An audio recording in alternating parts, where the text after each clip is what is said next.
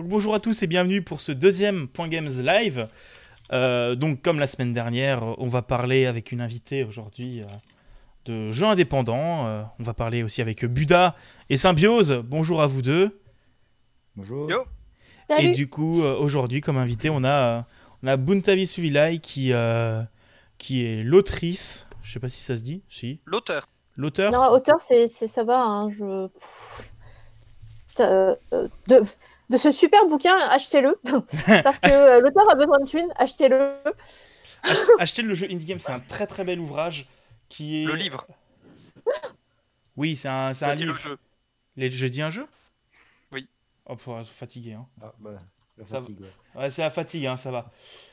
Euh, et du coup, voilà, on, on va discuter avec toi euh, de ton ouvrage, de euh, ton euh, de l'univers du jeu indépendant euh, plutôt euh, proche, enfin de maintenant et d'avant, parce que je crois que le, livre a deux ans, donc euh, je crois que ton étude euh, du coup a deux ans, à peu près. Je- Les choses évoluent très vite. Donc, euh, ouais. surtout dans ce milieu, mais on va, mais les sujets donc qu'on va aborder ce soir, du coup, l'Indiepocalypse, Steam Greenlight et tout ça, sont des sujets qui sont encore plus ou moins d'actualité actuellement. Et euh, après, d'ici une heure, on enchaînera avec les actualités du, des jeux vidéo de la semaine, euh, comme la semaine dernière. Et du coup, bah, je pense qu'on va commencer. Mhm.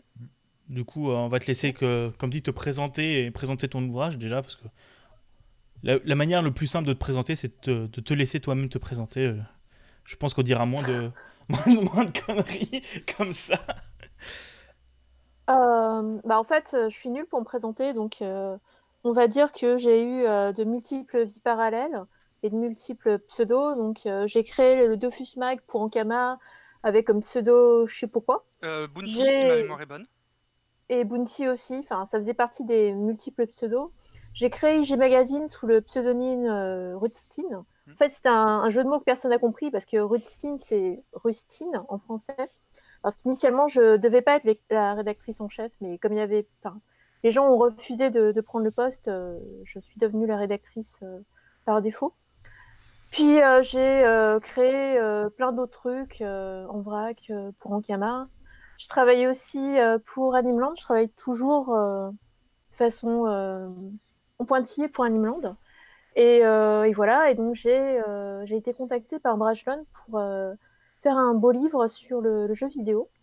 Et l'idée c'était de mettre en avant tous les très très beaux visuels, tous les graphismes des jeux vidéo indés, pour euh, montrer quelque chose qui soit euh, un peu différent euh, du photoréalisme des jeux AAA habituels.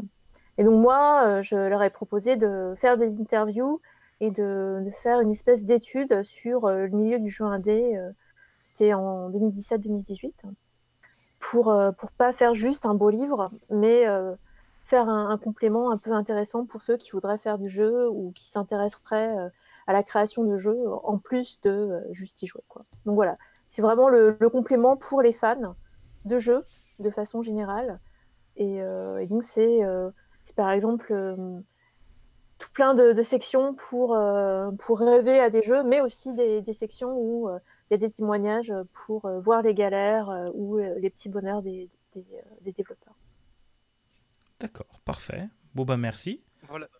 Pour ceux qui nous regardent sur Twitch ou qui regardent le replay sur YouTube, euh, voilà quelques présentations d'artwork euh, qui sont dans le livre euh, Indie Games, justement. En fait, tu le fais beaucoup mieux que moi parce que j'ai même pas le bouquin avec moi. Donc... euh, non, mais je suis nulle pour me vendre, vraiment. euh, je, je pense que Brajlon euh, désespère à chaque fois. Achetez mon livre, s'il vous plaît. Voilà quoi. Je crois que le livre coûte Non, mais plus- euh, 25 euros, un truc comme ça 35. 35 Euh, il, il est assez cher, 35. Donc c'est le, le beau cadeau pour euh, le gamer euh, ou la gameuse à Noël, à l'anniversaire, euh, aux grandes occasions. Voilà. 35, c'est marqué euh, sur euh, la couverture, euh, du- sur la quatrième de couverture du livre. Donc c'est 35, quoi. Et, euh, et donc, euh, si euh, vous voulez convaincre euh, vos parents, euh, amis, grand-mère et autres que euh, le jeu vidéo c'est de l'art, euh, voilà, c'est le moyen. Ah bah, pour ma part, euh, j'ai justement, grâce à ton livre, j'ai réussi à convaincre euh, une bonne partie de ma famille et pas mal d'amis euh, de mes parents que justement le jeu vidéo, euh, c'est pas juste euh, Call of Duty et FIFA euh, sur euh, la PlayStation ou la Xbox, c'est aussi une énorme, une très grande culture, euh, un, euh, c'est aussi un art en lui-même, comme euh, tu l'as dit si bien. C'est pas pour rien qu'aujourd'hui on appelle le jeu vidéo le dixième art, justement et avec une présentation des artworks. Et j'ai réussi à convaincre, y compris les enfants des amis de mes parents qui, eux, bah, se limitaient juste à Fortnite. Je leur ai fait, bah écoutez, vous voulez des exemples de beaux jeux qui coûtent pas cher? Voilà. Vous avez ça. Dans ce petit livre, vous avez, vous avez aussi une petite liste de très bons jeux indés. Et euh, vous voyez, il y a vraiment de tout. Il y en a un Ah. justement qui m'avait envoyé un mail il y a quelques semaines. Il me disait il s'était pris Double Kick Heroes que tu présentes dans ton livre et il s'éclate dessus. Ouais, non, mais c'est. euh, En plus, là, il y a une journée qui est gratuite, donc euh, si vous l'avez pas euh, fait, euh, profitez-en. Et puis, euh, puis les autres sont toujours disponibles, euh, ils sont toujours euh, super à jouer. euh, et on, on va dire qu'on a un peu plus que ça à foutre en attendant qu'enfin on puisse sortir. c'est sûr. Bah du coup, je vais te laisser enchaîner, Buda. euh, Bah, du coup, comme on a déjà présenté un petit peu ton travail et ton livre, est-ce que tu peux nous donner ta définition du jeu indépendant? Euh, en fait, le, ce que souvent on appelle le jeu indé, c'est euh, des jeux faits dans des euh, petits studios ou par peu de personnes. Disons que l'état d'esprit du jeu indé, c'est d'essayer de créer quelque chose en, en ayant peu de moyens Mhm. et du coup en étant beaucoup plus inventif et en allant chercher autre chose que le public habituel. Donc ça peut être à la fois des gens qui euh, aiment le jeu d'arcade et qui veulent refaire des jeux ultra durs, ultra difficiles, mais euh, pour le joueur moderne, qui en a marre des jeux euh, pour casu ou des jeux pour trop grand public où finalement on, on crève et qui, mourir n'est plus une sanction, on va dire. Mhm. Donc c'est euh, genre Super Meat Boy où là c'est vraiment le, le, le hardcore gaming, euh, c'est c'est vraiment une, euh, un aspect possible. Et euh, sinon il y a des jeux, on va dire plus euh, pour euh, les gens qui connaissent rien au jeu. Donc c'est le genre de truc un peu narratif qui les fait s'accrocher et du coup ils vont peut-être, enfin peut-être pas, mais en tout cas ils vont ils vont s'intéresser au médium et peut-être essayer d'avoir des skills pour ensuite jouer à d'autres jeux. Donc il y a vraiment un peu de tout. Et, donc le, truc important à savoir, c'est que le, le jeu vidéo, c'est un médium assez récent. Et donc le- les premiers jeux vidéo, finalement, c'était des jeux indés dans le sens où il y avait personne pour les distribuer. Les gars les distribuaient eux-mêmes à la main, euh, c'est-à-dire qu'ils mettaient leur disquette ou leur cassette audio euh, dans un sac Ziploc, euh, ils leur fourguaient dans la boutique du coin. Quand de temps en temps ils trouvaient un machin pour éditer, c'était euh, pas toujours euh, très sûr non plus. Mm. Enfin, bon, il y, a des tas de choses qui se sont produites au tout début du, du marché du jeu vidéo. Il y a- Et en fait, euh, le jeu vidéo, comme tous les nouveaux médiums, comme YouTube ou, ou d'autres, en fait, c'est euh, des aventures d'entrepreneurs, de gens qui sont euh, indépendants, qui veulent faire leur truc, qui veulent pas consommer la même chose que les autres parce qu'ils ont envie de produire un truc qui soit différent. Hmm. Et je pense que c'est avant tout ça un jeu indé. C'est un peu la différence entre un fonctionnaire et un entrepreneur. Le fonctionnaire, il a un job à vie s'il le veut. C'est plus ou moins gratifiant, mais voilà, il a, il a la sécurité de l'emploi. L'entrepreneur, en fait, il est euh, toujours sur le point de faire faillite. Et, euh, et le jeu vidéo, en fait, c'est ça. C'est... Tu sais jamais quand tu vas toucher la, la grosse timbale ou pas. Peut-être que tu la toucheras jamais. Hmm. Peut-être que euh, tu euh, gagnes au loto et le lendemain, c'est la ruine. En fait, euh, c'est ça le jeu indé. Ok. Il y a aussi une certaine liberté de, de faire aussi, qu'il n'y a, pas- qu'il y a pas forcément dans les AAA où il y a une, un, une- un impératif de revenus qui sont cités par, euh, par peut-être les actionnaires ou peut-être par l'éditeur. euh, et même s'il y a Oui, certains mais, éditeurs qui sont très mais libres, surtout, en fait, plus, plus ta structure est grosse, plus tu vas avoir des interactions euh, de type bureaucratique. Mm. Et on peut pas dire que les bureaucrates euh, et l'administration soient des créatifs de façon générale. Euh, et donc, plus la structure est grosse, plus tu deviens juste euh, un, euh, un petit boulon. Ouais, une petite main, comme on dit. Voilà, tu, tu fais plus grand chose, tu n'as pas de maîtrise. Tandis que lorsque tu es dans une petite structure, tu dois être, euh, on va dire, plus agile, dans le sens où tu dois euh, réagir plus vite. Alors évidemment, euh, dès qu'il y a euh, un gros vent, euh, une houle, ton bateau peut couler, mais en même temps, tu peux aussi aller plus vite. Alors que bah, le Titanic, il va en ligne droite et pour éviter l'iceberg, c'est un peu compliqué. Ouais. Bon bah, Yvon, à toi. Tac. Alors, je voulais savoir qu'est-ce que tu pensais en fait des, des, différentes techniques commerciales qui, qui se basent en fait sur des, des, exclusivités sur certains stores ou constructeurs? Euh, euh, bah ça, c'est le, jeu habituel, c'est-à-dire que le, le jeu euh, vidéo a commencé avec des, des réseaux de diffusion qui n'existaient pas, donc les mecs faisaient ça à la main. Ensuite, ça s'est mis petit à petit mis en place avec les réseaux de distribution des joies et compagnie. Puis ça s'est solidifié, c'est devenu un gros marché. Et le jeu indé, ça a commencé aussi avec des réseaux de distribution qui n'existaient pas. C'est-à-dire que, euh, que soit sur euh, Xbox et compagnie, lorsqu'ils ont commencé à faire euh, des canaux de diffusion pour les petits studios, il n'y avait pas vraiment de, de règles. Ça s'est improvisé au fur et à mesure. C'est comme Greenlight, en fait. Greenlight, c'est juste Valve, Steam qui en avait marre de, de, gérer ce truc et ils se sont dit on, va déléguer à la communauté pour, pour savoir quel jeu on édite. Donc c'était Greenlight. Donc c'est c'est normal. Et euh, là, comme tous les nouveaux supports de diffusion se battent pour avoir un maximum de, parts du marché, en fait, euh, ils font des, trucs euh, comme des exclusivités. Enfin, mm. c'est la même chose que les, constructeurs de consoles. En fait, c'est la même stratégie. Donc c'est normal. C'est parce qu'il y a de plus en plus de gens qui sont sur le, marché de la diffusion de, jeux indés. Est-ce que, justement, est-ce que tu penses que ça peut être bénéfique? Est-ce que tu penses mm. que c'est plutôt un, quelque chose de positif pour l'industrie des jeux indés ou quelque chose qui peut être euh, vraiment un, grand frein au développement des jeux, euh, cette guéguerre entre les différents, euh, entre les différents stores? Bah, disons que pour le joueur, c'est compliqué parce que tu dois avoir 3-4 comptes, différents stores, etc. Mais pour les développeurs, c'est pas mal parce que s'ils ont un produit qui potentiellement semble attirant pour une plateforme de diffusion, ils vont peut-être avoir plus d'avantages ou être plus boostés. Enfin, ça dépend de, la plateforme. C'est-à-dire que quand tu arrives sur un marché qui est euh, ultra saturé comme Steam, finalement, on voit pas ton jeu. Alors que si tu es euh, un jeu qui débute sur une nouvelle plateforme, les mecs, ils vont avoir intérêt à mettre en avant ton jeu. Il y a ça aussi qu'il faut prendre en compte. Donc, mmh. je, pense que ça peut être euh, une bonne chose pour les, développeurs. Ça dépend ensuite des, conditions. Et, ça, malheureusement, c'est à eux de négocier. C'est c'est toujours un, un, processus de, négociation et euh, c'est un pari en fait. C'est toujours un pari quand tu fais un jeu.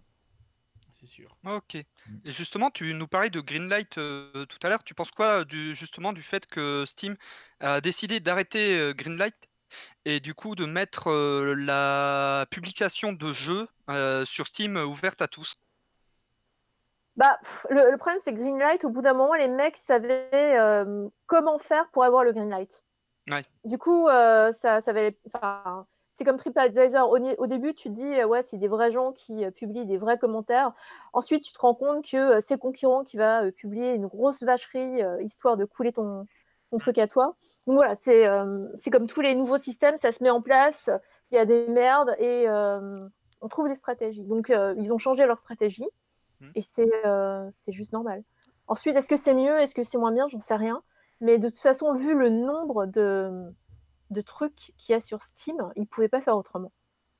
pour le coup, par rapport à la suppression du Greenlight, je trouve que c'était pas forcément une bonne chose justement de le supprimer parce que ça, justement, les chiffres l'ont prouvé au niveau du nombre de jeux publiés sur Steam les jeux publiés par jour ont été multipliés par 10 et résultat sur Steam euh, c'est devenu un énorme euh, c'est devenu un bordel monstre en fait pour s'y retrouver euh, et réussir à filtrer les jeux entre les jeux qui ont du potentiel qui sont pas mal et les trucs on voit ça on se dit mais comment ça a pu être publié en fait? Et le Greenlight permettrait ce filtrage je trouve le, truc, c'est que Steam, c'est un diffuseur, c'est pas un éditeur. Mmh. Normalement, l'éditeur, c'est celui qui fait le, le tri.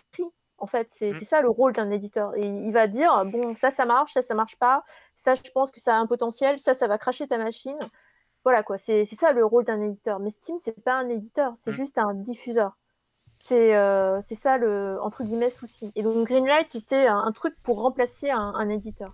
Mais si tu veux un bon jeu qui soit soutenu par un éditeur, tu as des éditeurs. Oui. Tu as Devolver, tu en as plein d'autres, Mm. des éditeurs. Mais après. Euh, c'est- et ensuite, euh, Pardon. Pardon. Non, vas-y, vas-y. Non, en fait, je, voulais juste ajouter que le, le, le filtrage, normalement, c'est soit l'éditeur, soit les journalistes. Mais euh, visiblement, certains journalistes sont trop occupés à être euh, courtisés par les PR pour euh, faire ce type de travail. Pardon, Julien. Euh, Je, je- je ne donnerai aucun nom. Jeuxvideo.com. Pardon, pardon, Julien.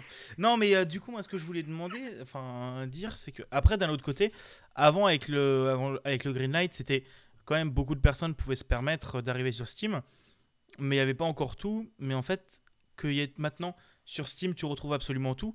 Ça fait aussi que c'est un peu un supermarché.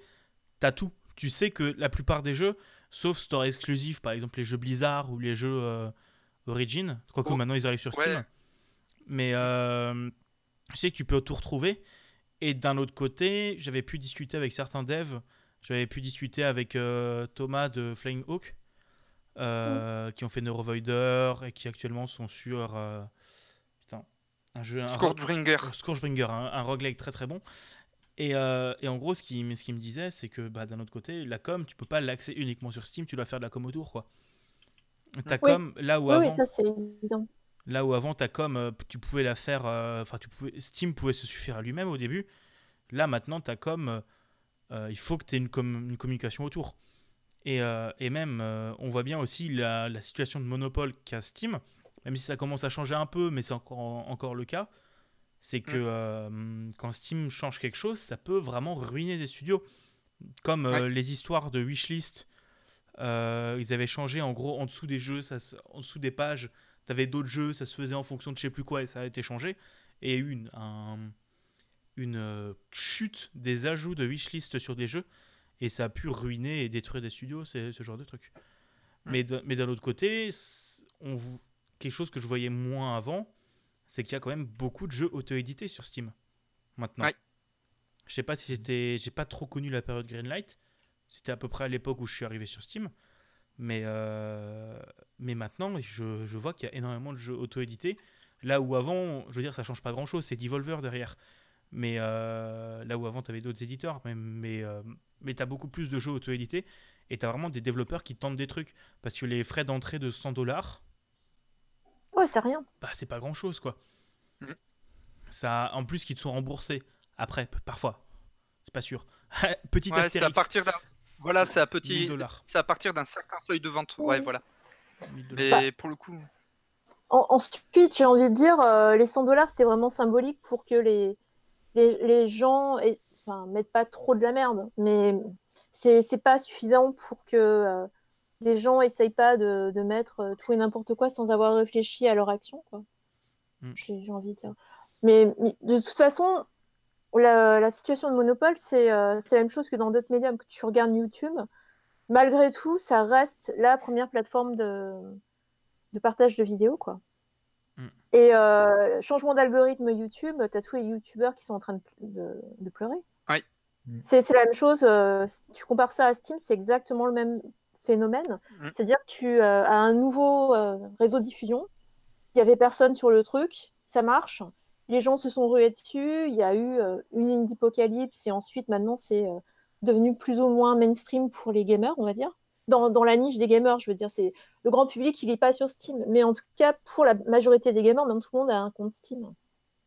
Et donc, du coup, et comme ils sont en quasi monopole, c'est pour ça que les, euh, les changements d'algorithme et autres euh, sont euh, hyper importants. Mais c'est pour ça aussi que, du coup, le, le truc intéressant, c'est qu'il y y ait des concurrents. Même si ça marche peut-être pas enfin, suffisamment pour renverser le, le monopole, ça, ça permet au moins d'avoir autre chose et de donner la chance à, à d'autres studios d'être visibles autrement. Ouais, après, pour le coup, aussi- avec tout ça. Vas-y.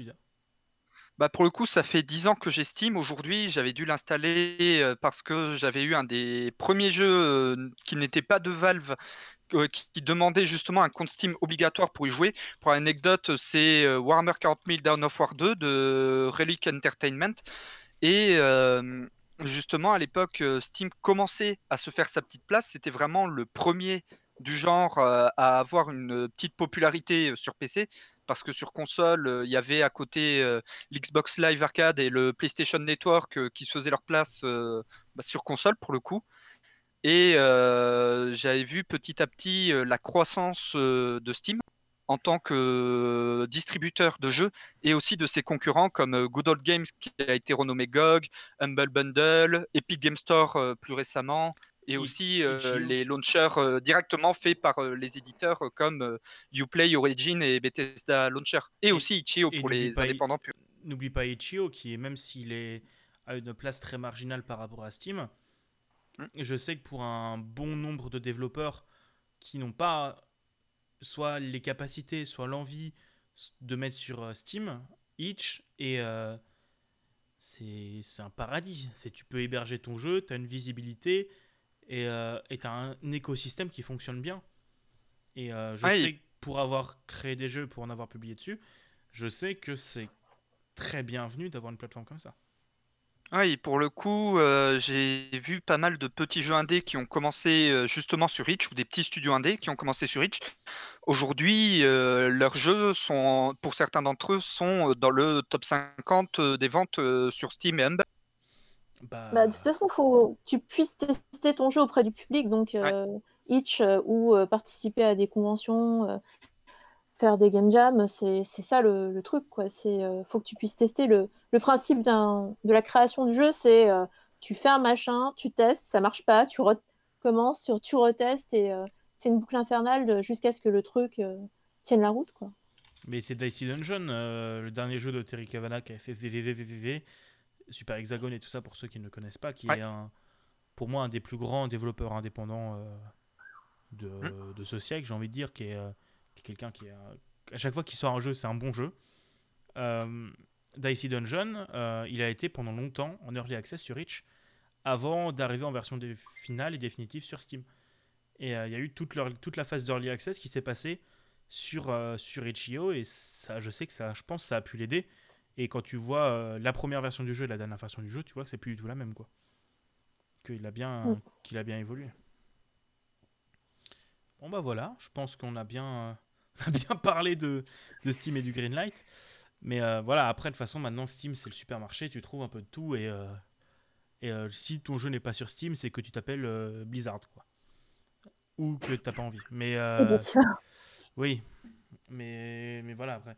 Et même après, ça peut être avantageux aussi pour des développeurs parce que ceux qui réussissent à négocier une, exclusivité avec Epic par exemple, je sais que ça peut être un sacré financement et un sacré, et une sacrée sécurité financière euh, pour les développeurs.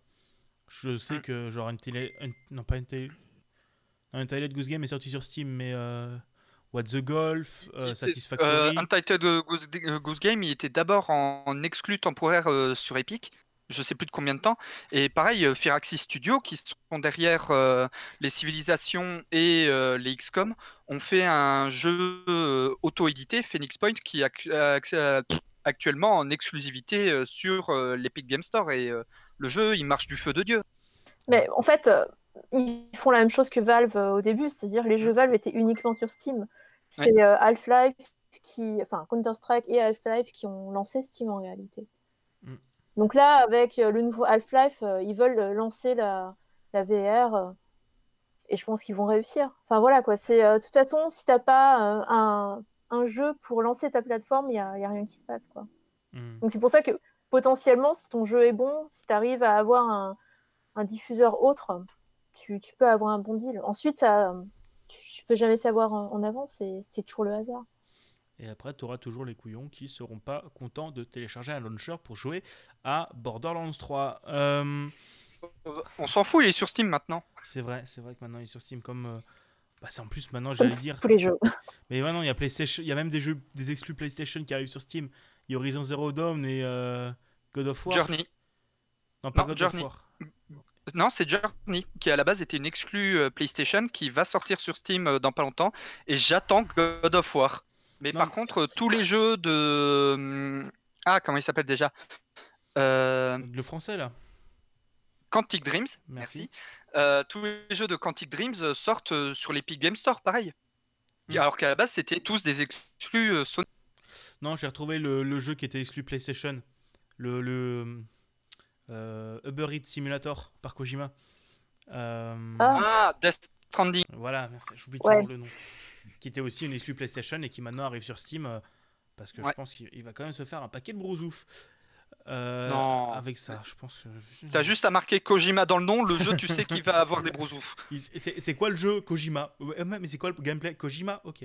C'est Kojima. Euh, Voilà. Bon, je sens qu'il est temps qu'on continue, hein, parce qu'on a passé bien, Ouais.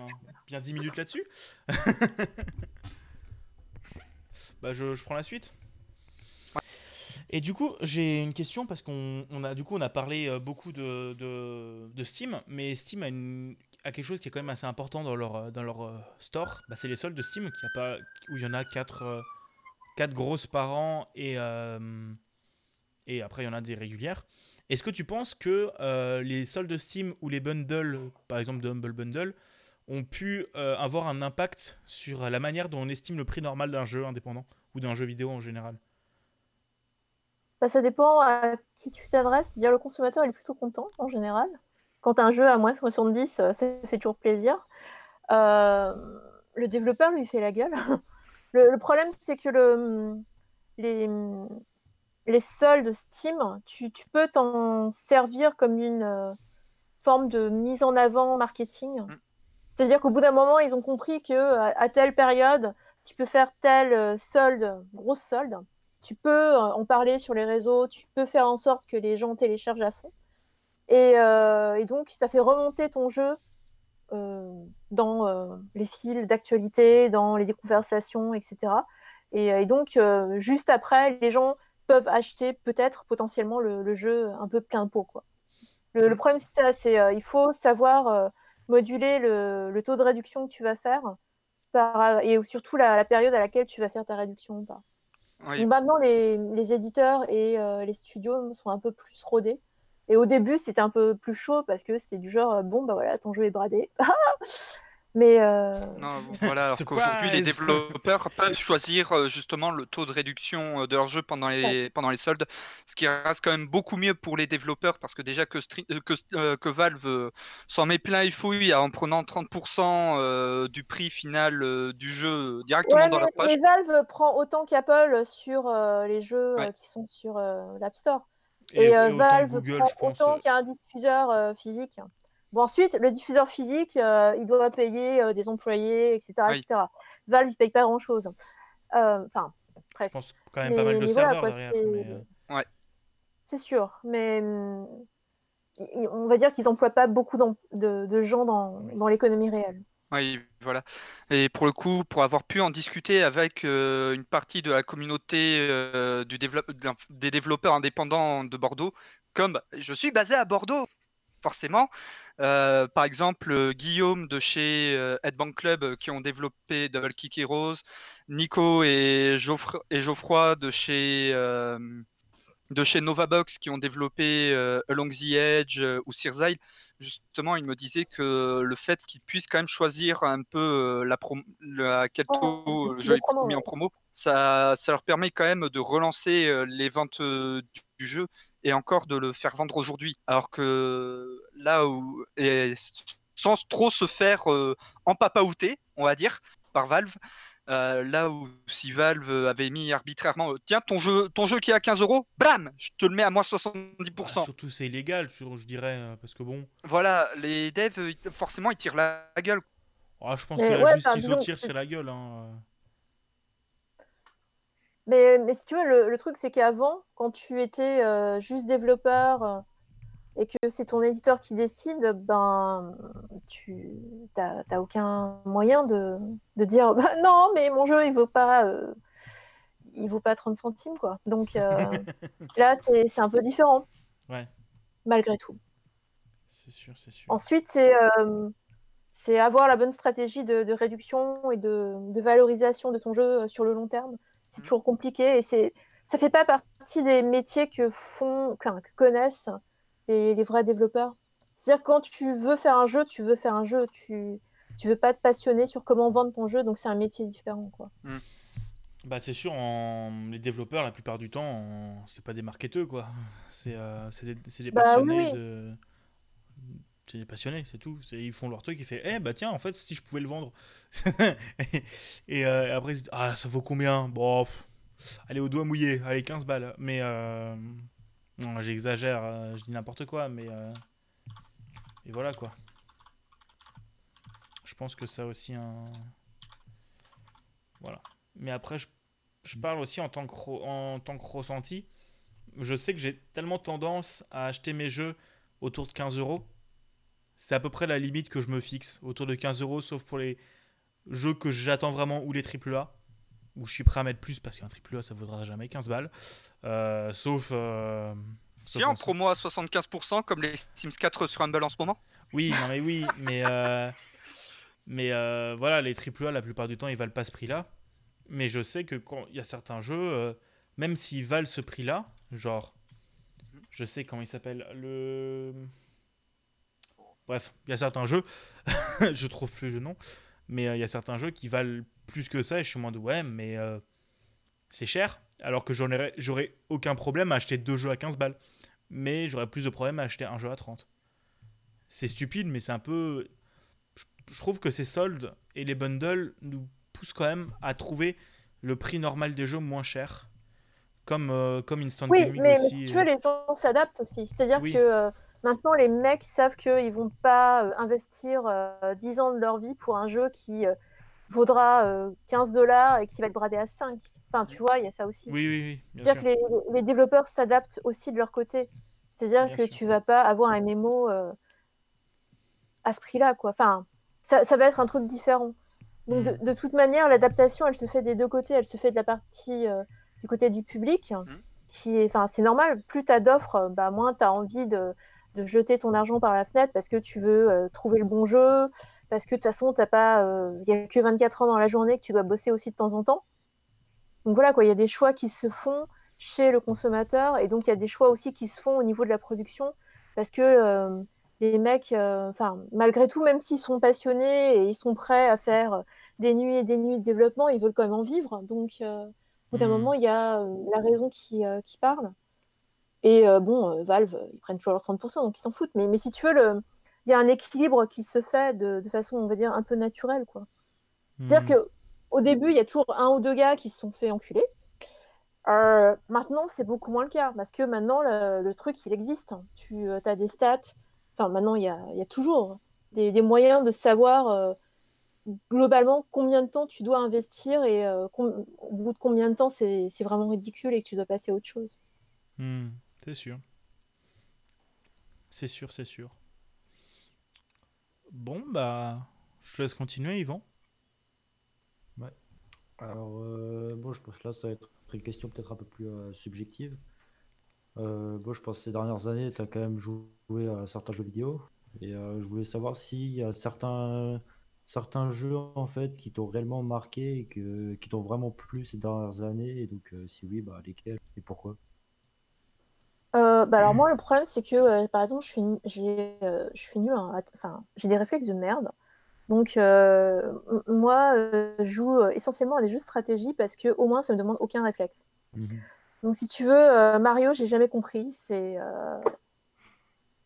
je je sais pas quoi te dire à part chaque fois que je vois des gens jouer à Mario et faire des trucs incroyables j'ai envie de me tuer parce que je comprends pas. C'est moi je n'y arrive pas quoi. C'est juste pff, le truc qui euh, enfin non mais c'est juste euh, c'est pas, possible quoi. Donc moi si tu veux euh, XCOM je, je pense que XCOM c'est le jeu. C'est euh, ouais XCOM ensuite euh, moi je, je rejoue euh, globalement presque tous les ans à Final Fantasy Tactics parce que euh, je trouve que c'est le jeu ultime ce truc. Mhm. euh, et que je suis toujours traumatisée parce que la première fois que j'ai joué euh, et que euh, j'avais mis tout, euh, mes- mes- mon meilleur équipement sur un perso qui était censé être mon meilleur pote et qui se barre, genre euh, au bout de je sais pas combien d'heures, il se barre avec tout mon équipement. C'était c'est non mais c'est traumatisant. Donc en fait, ce jeu, je, je peux y rejouer jusqu'à la fin de ma vie. Ah, Mais un- le, le problème c'est ça quoi. J'aime- ce genre de jeu, donc c'est pas les jeux les plus populaires. Ah, pour le coup, c'est un peu ce que j'ai ressenti quand j'ai fait Fire Emblem euh, Secret Stones euh, sur GBA, que une de mes meilleures unités, je lui mets tout le meilleur équipement, et là, il y a ah, en fait, je suis le méchant, et c'est le boss du niveau. Je suis... Mais non Ah les boules Tu sais, mais pourquoi je t'ai mis l'épée qui fait, que, qui fait 50% de critique? Merde Oh, C'était presque, c'était presque ça, c'était la lance létale que je lui avais mise. Non, mais voilà, c'est partie des trucs où, euh, où tu te dis, mais juste, euh, putain, mais non, quoi. Bah, non. D'ailleurs, si tu aimes beaucoup XCOM, euh, il y a XCOM euh, Chimera qui est en préco en ce moment et qui est disponible euh, en, pendant le temps de préco à 10 euros au lieu de 20 sur euh, Steam et Humble. Le Qui- problème, c'est que euh, je- mon PC est pour. Enfin, on avait un PC et euh, il a lâché. Donc, euh, Ah pour l'instant, on, on est, on est Oui. uniquement sur PlayStation. Bref. je compatis. Mais je crois qu'il va sortir sur, con- mais je crois qu'il sort sur console aussi. Mais PlayStation. Mais ouais, non, un désolé, je, j'aime bien les jeux de stratégie à la con comme ça. euh. Ouais, et vous deux les garçons, vous avez des, aussi des petites pépites, de- des petites références à recommander euh, parce que bon, les questions sont aussi pour tout le monde. Ah bah moi, euh, si on part sur les dix dernières années, euh, pour moi c'est Undertale et One Shot, les deux jeux qui m'ont le plus euh, marqué psychologiquement, je pense. Euh, parce que euh, c'est des beaux jeux et vraiment ça m'a... Bon, c'est limite un trauma quoi. Euh, mais non, plus récemment, j'ai beaucoup aimé Nightcall, des Français de je ne sais plus quoi. Monkey Moon et Black Muffin. merci. Donc C'est deux studios qui ont travaillé ensemble. et voilà et qui, qui sont vraiment bien c'est un très très bon jeu et même si le cœur du jeu c'est un truc d'enquête et c'est pas forcément le truc que j'ai le plus aimé dans le jeu parce que euh, je sais pas ça m'intéresse c'est pas le truc qui m'intéresse mais je sais que le jeu m'a littéralement fait passer des rires du lire des rires aux larmes c'est mon expression ouais c'est à peu près ça l'expression euh, bon, ça C'est ça l'expression, ouais. Yes Enfin, Non, mais le jeu est très très beau et en fait l'histoire c'est on joue un conducteur de taxi parisien qui roule la nuit et en fait vous allez devoir transporter des gens. Mais la force du jeu c'est que vous allez rencontrer plein de personnes différentes de plein d'horizons différents et avec le jeu est cru en fait. Euh, il prend pas de pincettes. Genre si tu Ah, dois buter un confirme. chat à main, à main nue, le jeu te dit tu butes un chat à main nue et t'as un effet sonore et euh, t'es pas bien. Mais euh, non, le jeu est très bien, il coûte pas très cher en plus, je crois. euh, je l'ai eu dans un bundle. Pour avoir pu discuter, ouais, bah pour avoir pu discuter avec les l'équipe de Black Muffin qui s'est occupée de toute la partie visuelle du jeu. Euh, si vous cherchez sur YouTube euh, les chroniques de Cendre, une dessinatrice qui donne des cours de dessin et euh, qui est illustratrice, bah en fait c'est elle qui s'est occupée de toute la partie character design euh, du jeu. Et euh, vraiment le jeu, il prend au trip. euh, ça, je, suis totalement d'accord avec toi pour le coup. Et ben là, on sent qu'il y a eu un petit besoin de réalisme dans les dialogues. Par contre, faut s'accrocher. Et tu sens, que, tu sens que le jeu il est vrai. Mais c'est pas forcément le meilleur jeu à jouer actuellement. Parce que c'est. euh, non, c'est un peu. euh, parfois t'es un peu en mode. Ah bah yes, le monde, euh, trop bien, je, je suis heureux. Mais il y a des petits moments où t'es en mode. Ouais, mais ça, ça, ça pourrait être vrai. Et si c'est le cas, ça fait chaud au cœur. Ça fait plaisir, c'est bien. Genre, je me souviens de la, de la grand-mère qui est en mode. ouais, bah j'ai un hôtel. Si jamais on passe un pacte, toi et moi, si jamais un coup t'as dans ton taxi quelqu'un qui est dans le besoin, tu me le ramènes. Hmm, je m'en souviens de celui-là. Et euh, mais, mais comment je sais qu'elle est dans le besoin? Parce qu'il ne te le demandera pas. Euh, c'est euh, voilà, le jeu est bien. Il est, c'est la plus grosse claque, je pense, que j'ai eu ces dernières euh, semaines. Voilà. Et sinon, Scourgebringer, euh, j'en ai parlé plus tôt. Parce qu'il est cool. Et qu'il y a de la bonne musique. Et qu'ils sont gentils, les devs aussi. Et toi, Symbiose? Euh, moi, j'ai eu deux jeux qui m'ont principalement marqué. Je n'étais pas prêt à la question, fallait prévenir ça. Ah, mais j'ai prévenu en plus. Euh, ah, ah bon? Bah, j'étais pas là alors. Mais du coup, le premier qui m'a vraiment marqué, c'était c'est Life is Strange. Bon, j'ai pas forcément beaucoup de jeux indés euh, auxquels j'ai joué. Mais euh, le premier, c'est Life is Strange qui est sorti en janvier 2015. euh, Qui est, euh, Avant, avant que j'y joue, j'ai j'avais vu qu'il y avait pas mal de mauvaises notes. J'ai pas compris pourquoi. Parce que ce jeu, il est, il est génial. C'est ce genre de jeu. euh, Déjà face à un jeu épisodique avec. euh, Je sais plus comment ça s'appelle, les jeux à choix qui font genre que c'est des choix alors qu'au final c'est la même histoire. Ouais, bah, un, un Telltale-like concrètement, Voilà. parce que les jeux Telltale, c'est ça. Mais euh, avant que j'y joue, je savais pas que c'était ce genre de jeu où genre. euh, peu importe ce que tu fais, t'arrives à la même fin. Bah, c'est un euh, truc avec lequel beaucoup de journalistes ont du mal, justement. Mais du coup, ce jeu, il m'a marqué. C'est assez simple à expliquer. C'est le premier jeu de vidéo devant lequel j'ai pleuré. Ah ouais, quand même. Ah oui, non, mais c'est l'histoire m'a vraiment emporté à fond et j'ai j'ai chialé, quoi. J'ai peut-être pas chialé, mais en tout cas, j'ai pleuré, quoi. c'est un des jeux qui m'a le plus marqué. Mais le jeu qui m'a le plus marqué euh, en termes d'émotion, c'est Beyond Two Soul, qui est sorti en 2013 sur euh, PlayStation 3, je crois, oui. Et qui était pendant très longtemps une exclusivité euh, PS, mais qui est en 2019 sorti sur l'Epic Game Store. Et j'ai pu y jouer, et pareil, c'est génial. Je suis assez nul pour présenter les jeux, mais en tout cas, c'est vraiment le jeu qui m'a foutu la plus grosse claque de ma vie. Mais du coup, tu avais joué à Edith Finch ou pas? Euh, Non. Edith Finch, non, je l'ai pas joué. Je, l'ai, je crois, mais je. Faut que j'y joue. J'ai pas joué. Sachant que je sais pas si c'était déjà comme ça sur la version PS, mais en tout cas, euh, là, il y avait, il y avait une version qui permettait vraiment d'avoir le jeu en mode chronologique, alors que dans la version originale, tu en gros, dans le jeu, il y a plusieurs phases où on voit d'abord le, personnage principal, l'enfant, et ensuite euh, plus euh, adulte. Et en fait, là, on a vraiment. Enfin, la, version que j'avais, c'était vraiment dans l'ordre chronologique. D'abord, on voyait comment c'était euh, son histoire au début. D'ailleurs, je ne sais même pas raconter qu'est-ce que c'est son histoire. Et en gros, rapidement, c'est une fille qui s'appelle. je sais plus qui, comment, Jodie. Ça fait longtemps que n'y ai pas joué. Hein.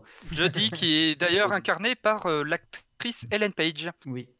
Que l'on voit, euh, euh, qu'on a vu assez récemment dans la série Netflix euh, Umbrella Academy, dans le rôle de numéro 7. Hmm. Sachant qu'en plus, c'est pas que la voix, c'est vraiment le, le physique. Son visage, tout ça, ouais. Hmm.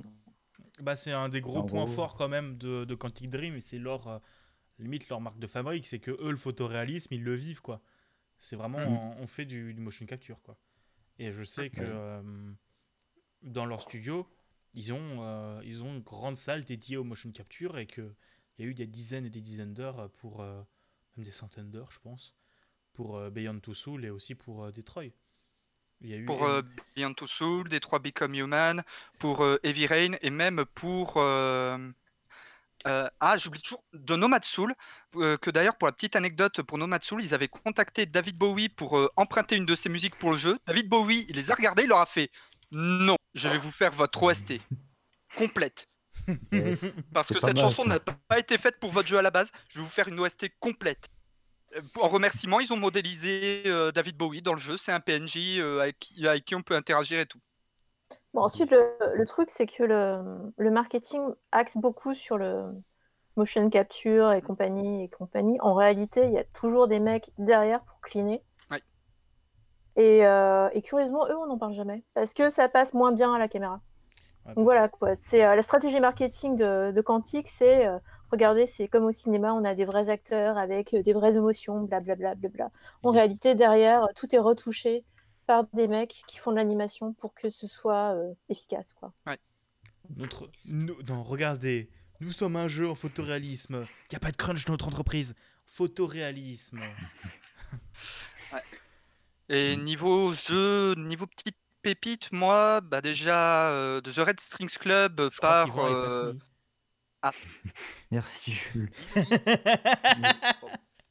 du coup, rapidement. On l'entend pas Mais quoi Mais on me laisse pas parler aussi. Mais parle plus fort parce que t'es vraiment à 200% chez moi et encore je t'entends pas. Ok.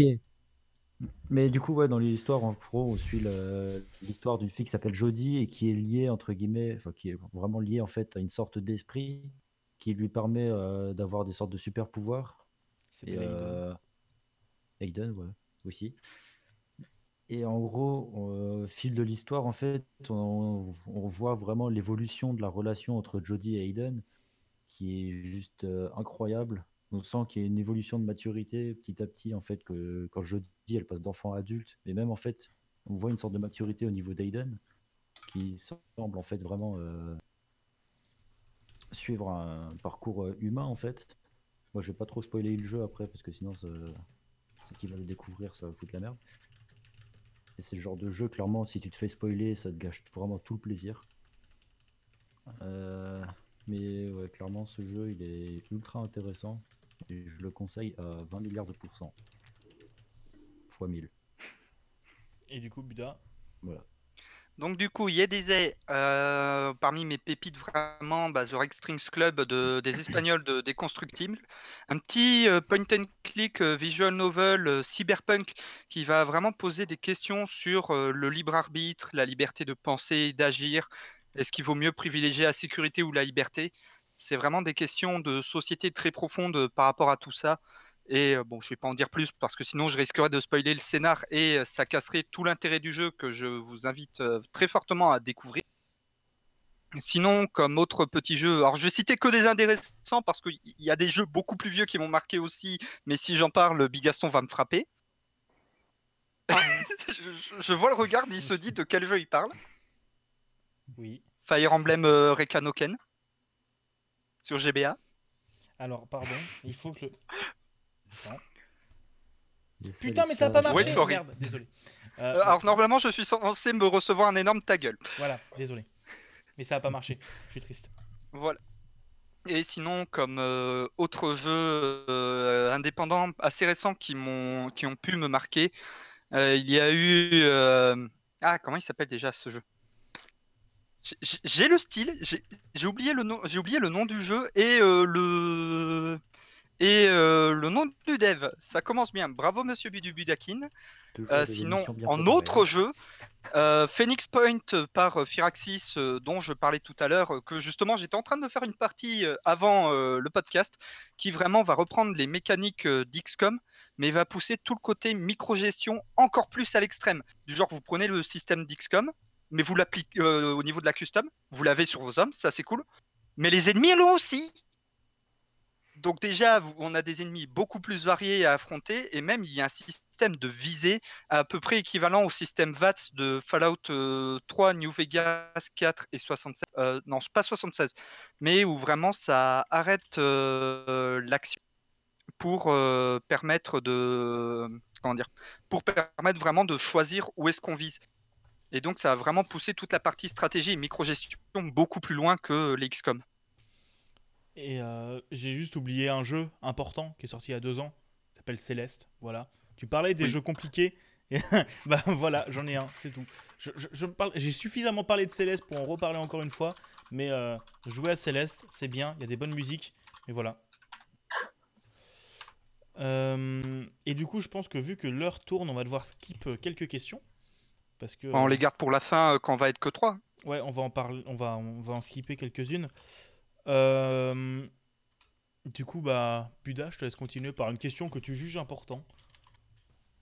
Hum, Par rapport aux initiatives euh, qui permettent de promouvoir le jeu indé comme euh, l'Indie Game Festival de Mandora à Bordeaux, que on peut voir à Animasia et Bordeaux Geek Festival, les Steam Game Festival sur Steam par Geoff Knightley, ou les Pégases du jeu vidéo de l'Académie des arts et techniques du JV, ou même euh, l'Indie World Order euh, Convention, qui est une convention virtuelle autour du jeu indé qui est en train de se mettre en place. Euh, Tu, prends- tu penses quoi de toutes ces initiatives bah, j'en pense du bien, dans le sens où euh, ça permet de, de faire connaître le truc. Ensuite, c'est, euh, ce sera jamais suffisant, dans le sens où, euh, vu le, la pléthore de jeux qu'il y a, euh, tu, tu pourras jamais euh, faire suffisamment de tri par ce genre d'événement. Mm. Mais, euh, mais plus il y en a, mieux c'est. Ensuite, euh, le, j'ai envie de dire, le, le problème actuel, c'est euh, le filtrage. Donc, euh, c'est une manière de filtrer comme une autre. J'imagine que euh, si ça a du succès, potentiellement, il y en aura d'autres qui se mettront à faire ce genre d'événements. Et, et voilà. Ensuite, faut pas se leurrer, c'est-à-dire que dans, dans certains cas, on invite les développeurs indés aussi parce qu'ils sont pas chers. Hmm. Et on se dit, ouais, le jeu indé, ça le vend en poupe, on invite ces gars, ils sont pas chers, ça nous fait de la visibilité à nous. Enfin voilà, il y a une espèce d'échange euh, donnant-donnant. Mais euh, dans l'idéal, si euh, les devs peuvent se faire connaître et, euh, et toucher leur public, en tout cas, évidemment, c'est bien. Le seul souci, c'est que les, euh, la plupart des ventes, elles sont, elles sont pas en France. Faut pas se leurrer non plus. Mm. Donc, euh, je, je, je, enfin, je pense que si tu veux faire un jeu qui se vende, que tu puisses toucher un public et faire plein d'autres jeux derrière, il va falloir viser un marché américain, asiatique. euh, en tout cas, au, pas rester juste en France, quoi. Ça y est, j'ai le jeu que j'ai oublié au fait. Vas-y. Double Kick Heroes de Headbang Club. Putain, t'as oublié Double Kick Le- Heroes, t'es sérieux? Mais tu m'emmerdes tous les jours avec Le jeu qui a réussi à me réconcilier avec les jeux de rythme. Parce que, ayant des problèmes neuromusculaires, les jeux de rythme, c'est un des genres de jeux auxquels j'ai le plus de mal à jouer. Double Kick Heroes, c'est un jeu que j'ai réussi, un jeu de rythme que j'ai réussi à apprécier. J'ai quand même chopé une tendinite euh, quand j'ai fait mon live euh, pour euh, à la sortie du jeu pour le découvrir, enfin le redécouvrir en live parce que j'avais déjà pu le tester auparavant en convention. J'apparais même dans un des trailers du jeu. Mais pour l'anecdote, quand le jeu est sorti, j'avais fait un live dessus. Je l'ai rushé pendant le live. J'ai chopé une tendinite à un moment. en plein milieu du live. Je pouvais plus bouger mes doigts de la main droite. Problème, je suis droitier et je suis dans l'informatique. Donc pour bosser le lendemain, j'en ai un peu chié. On dit bravo à Buda.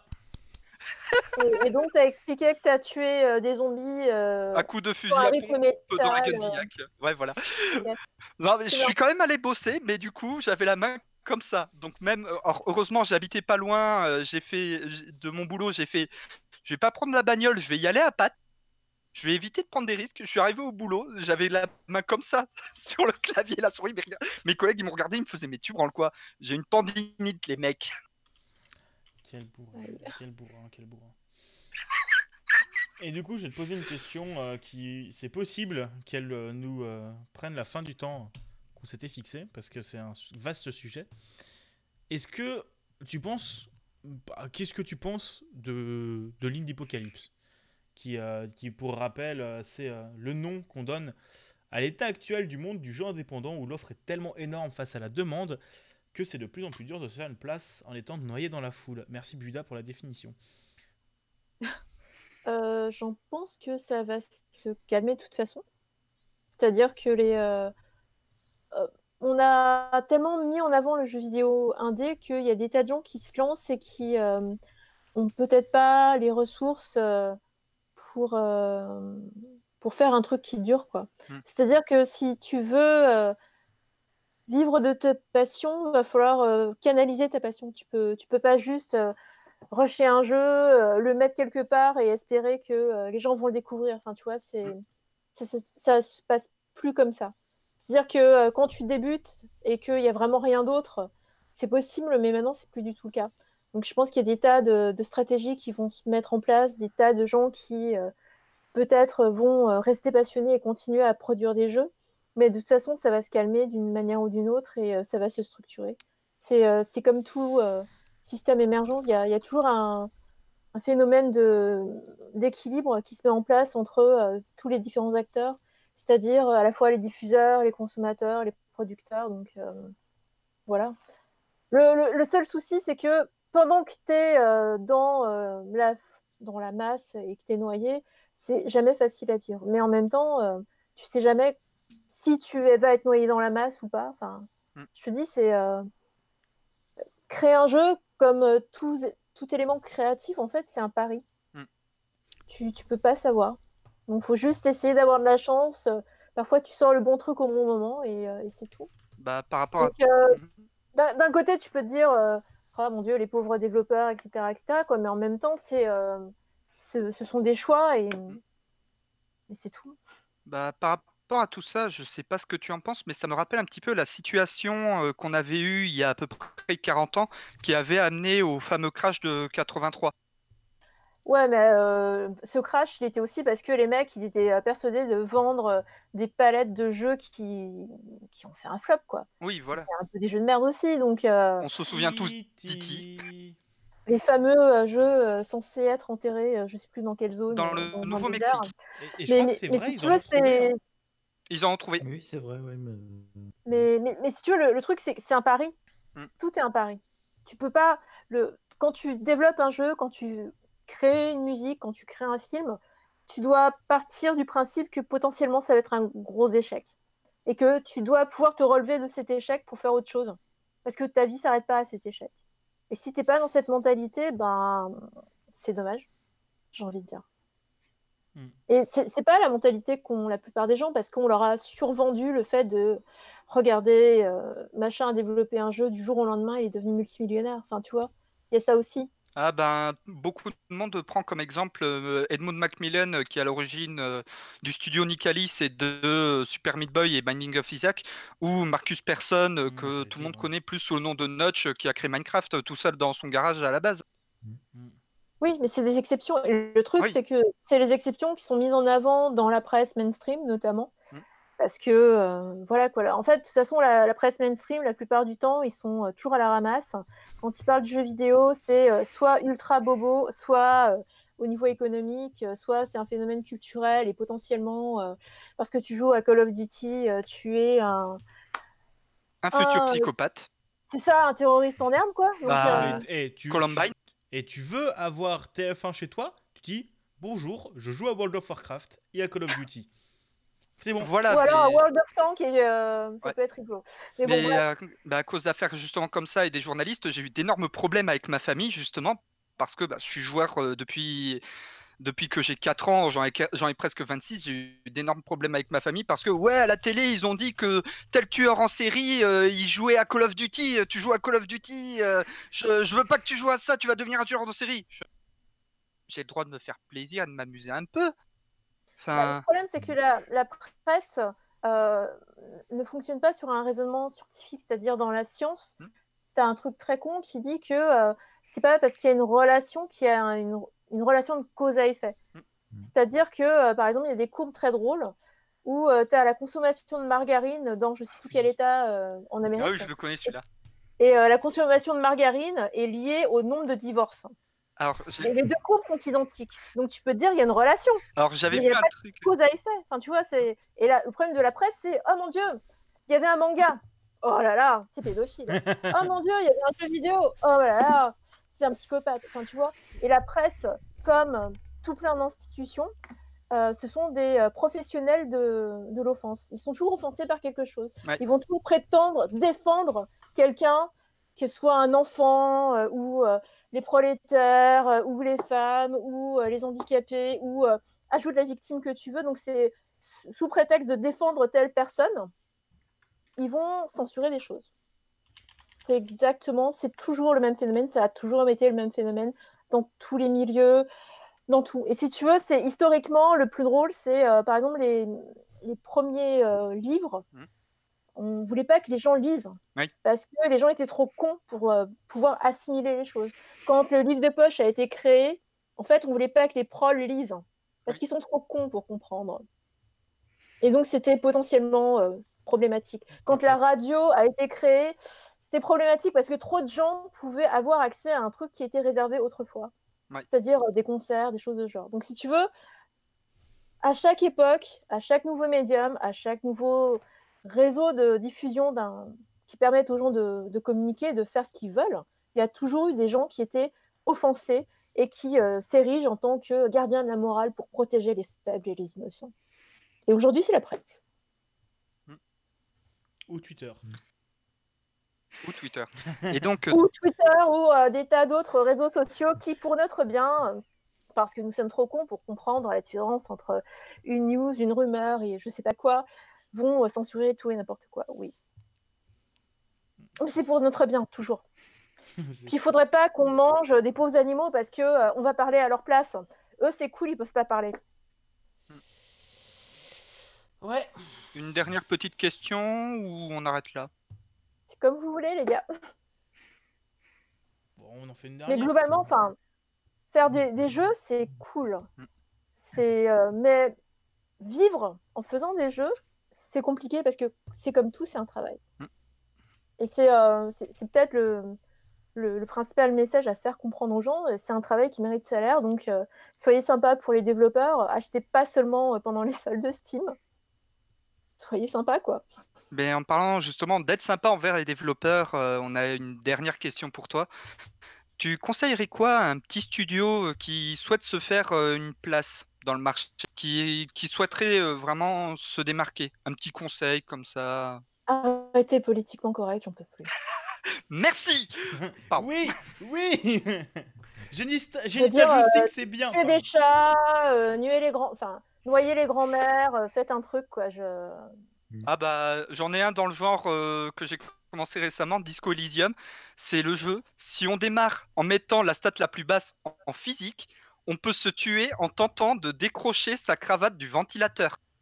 Parce que si on échoue à essayer de choper la cravate, on se fait empaler par le ventilateur. J'avais deux en physique, donc il me restait un point de vie. On le fait avec un en physique, on meurt instant. Et ouais, non, mais euh, faites un truc euh, vraiment trash. Faites. euh, Ah bah le jeu il démarre euh, on- il démarre direct, notre perso a la gueule de bois, il a la gueule de Dédé le routier euh, qui a la méga gueule de bois, on baigne dans son vomi et il faut commencer en essayant de retrouver ses fringues à travers la chambre d'hôtel. Donc si on le retrouve pas, on peut se retrouver à déambuler dans la rue en slip en mode bonjour, je suis flic. Et euh, première PNJ que j'ai croisé, première réplique que mon perso lui a sorti c'est est-ce que tu baises? Donc déjà au bout de ça, In- Ingrid, voilà. est-ce que tu baises? Yes. Big Gaston Yes. était en vocal Yes, avec moi à ce moment-là. Il, me fait Non, mais mec, t'es sérieux? D'accord, ça commence bien. J'approuve ce jeu. Il y a enfin autre chose que du politiquement correct. Non, mais voilà, Judge Dredd, le vrai Judge Dredd en jeu vidéo, ouais. Mais après, faut Ah, pas tomber dans, dans Faut- l'écart Dans le opposé. trash Dans- Ouais, voilà. Non, Non, disons mais, euh, mais faire- si tu veux, faire- euh, faire du trash, Judge faire c'est drôle.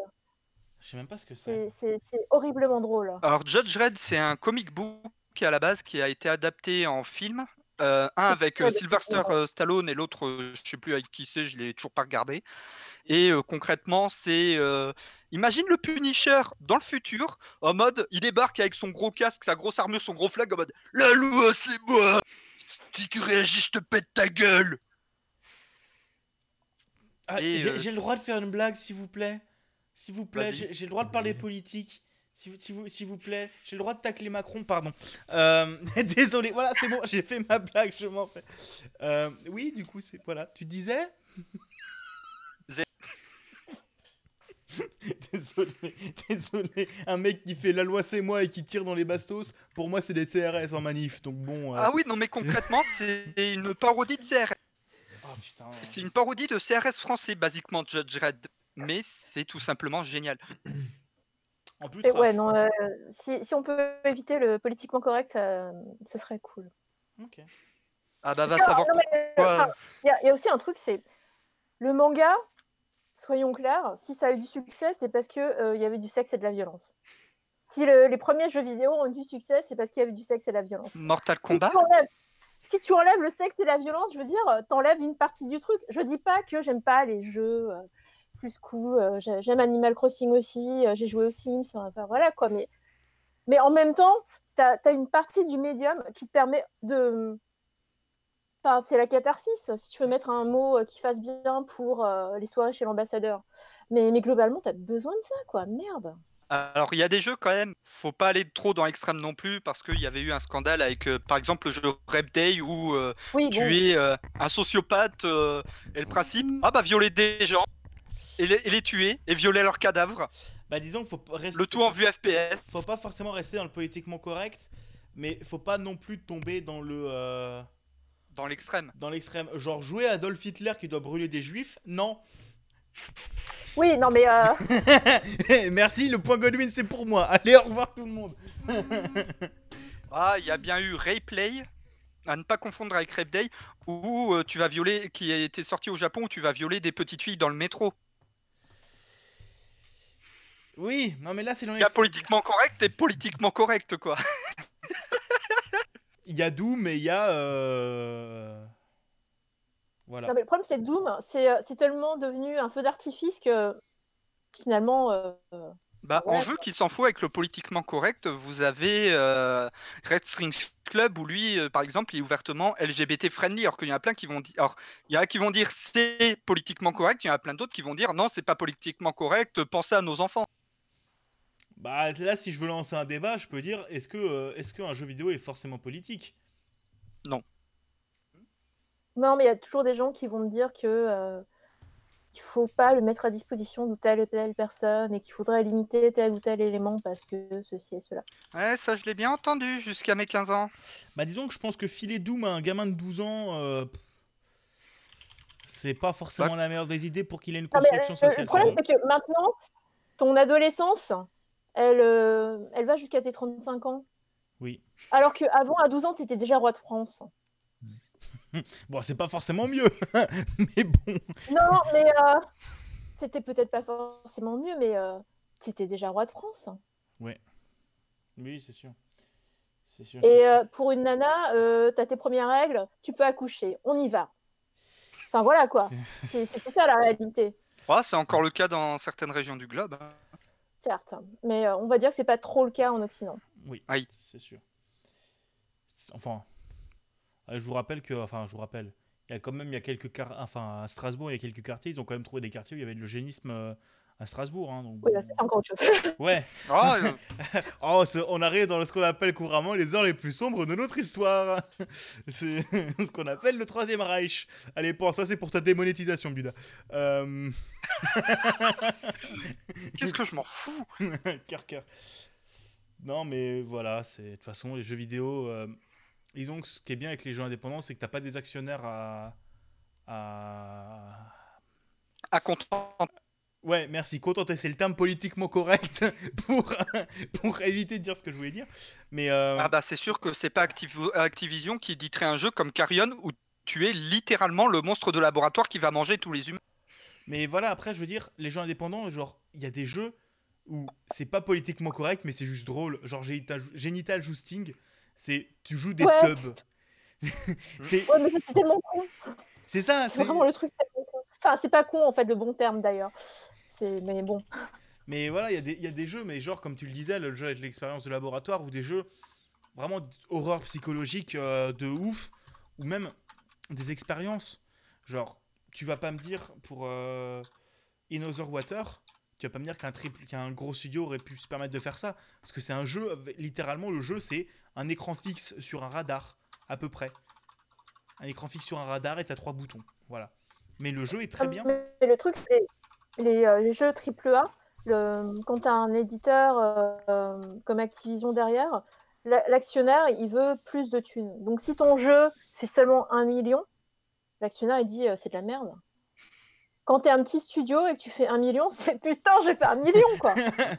Tu, cours, tu cours en slip dans ta rue, t'as fait un million. C'est ça. Donc, euh, j'ai vendu un jeu. C'est non mais c'est tout con. Donc du coup la, la différence est, est surtout là, c'est-à-dire que quand tu veux t'adresser à tout le monde, au final tu prends le plus petit dénominateur commun.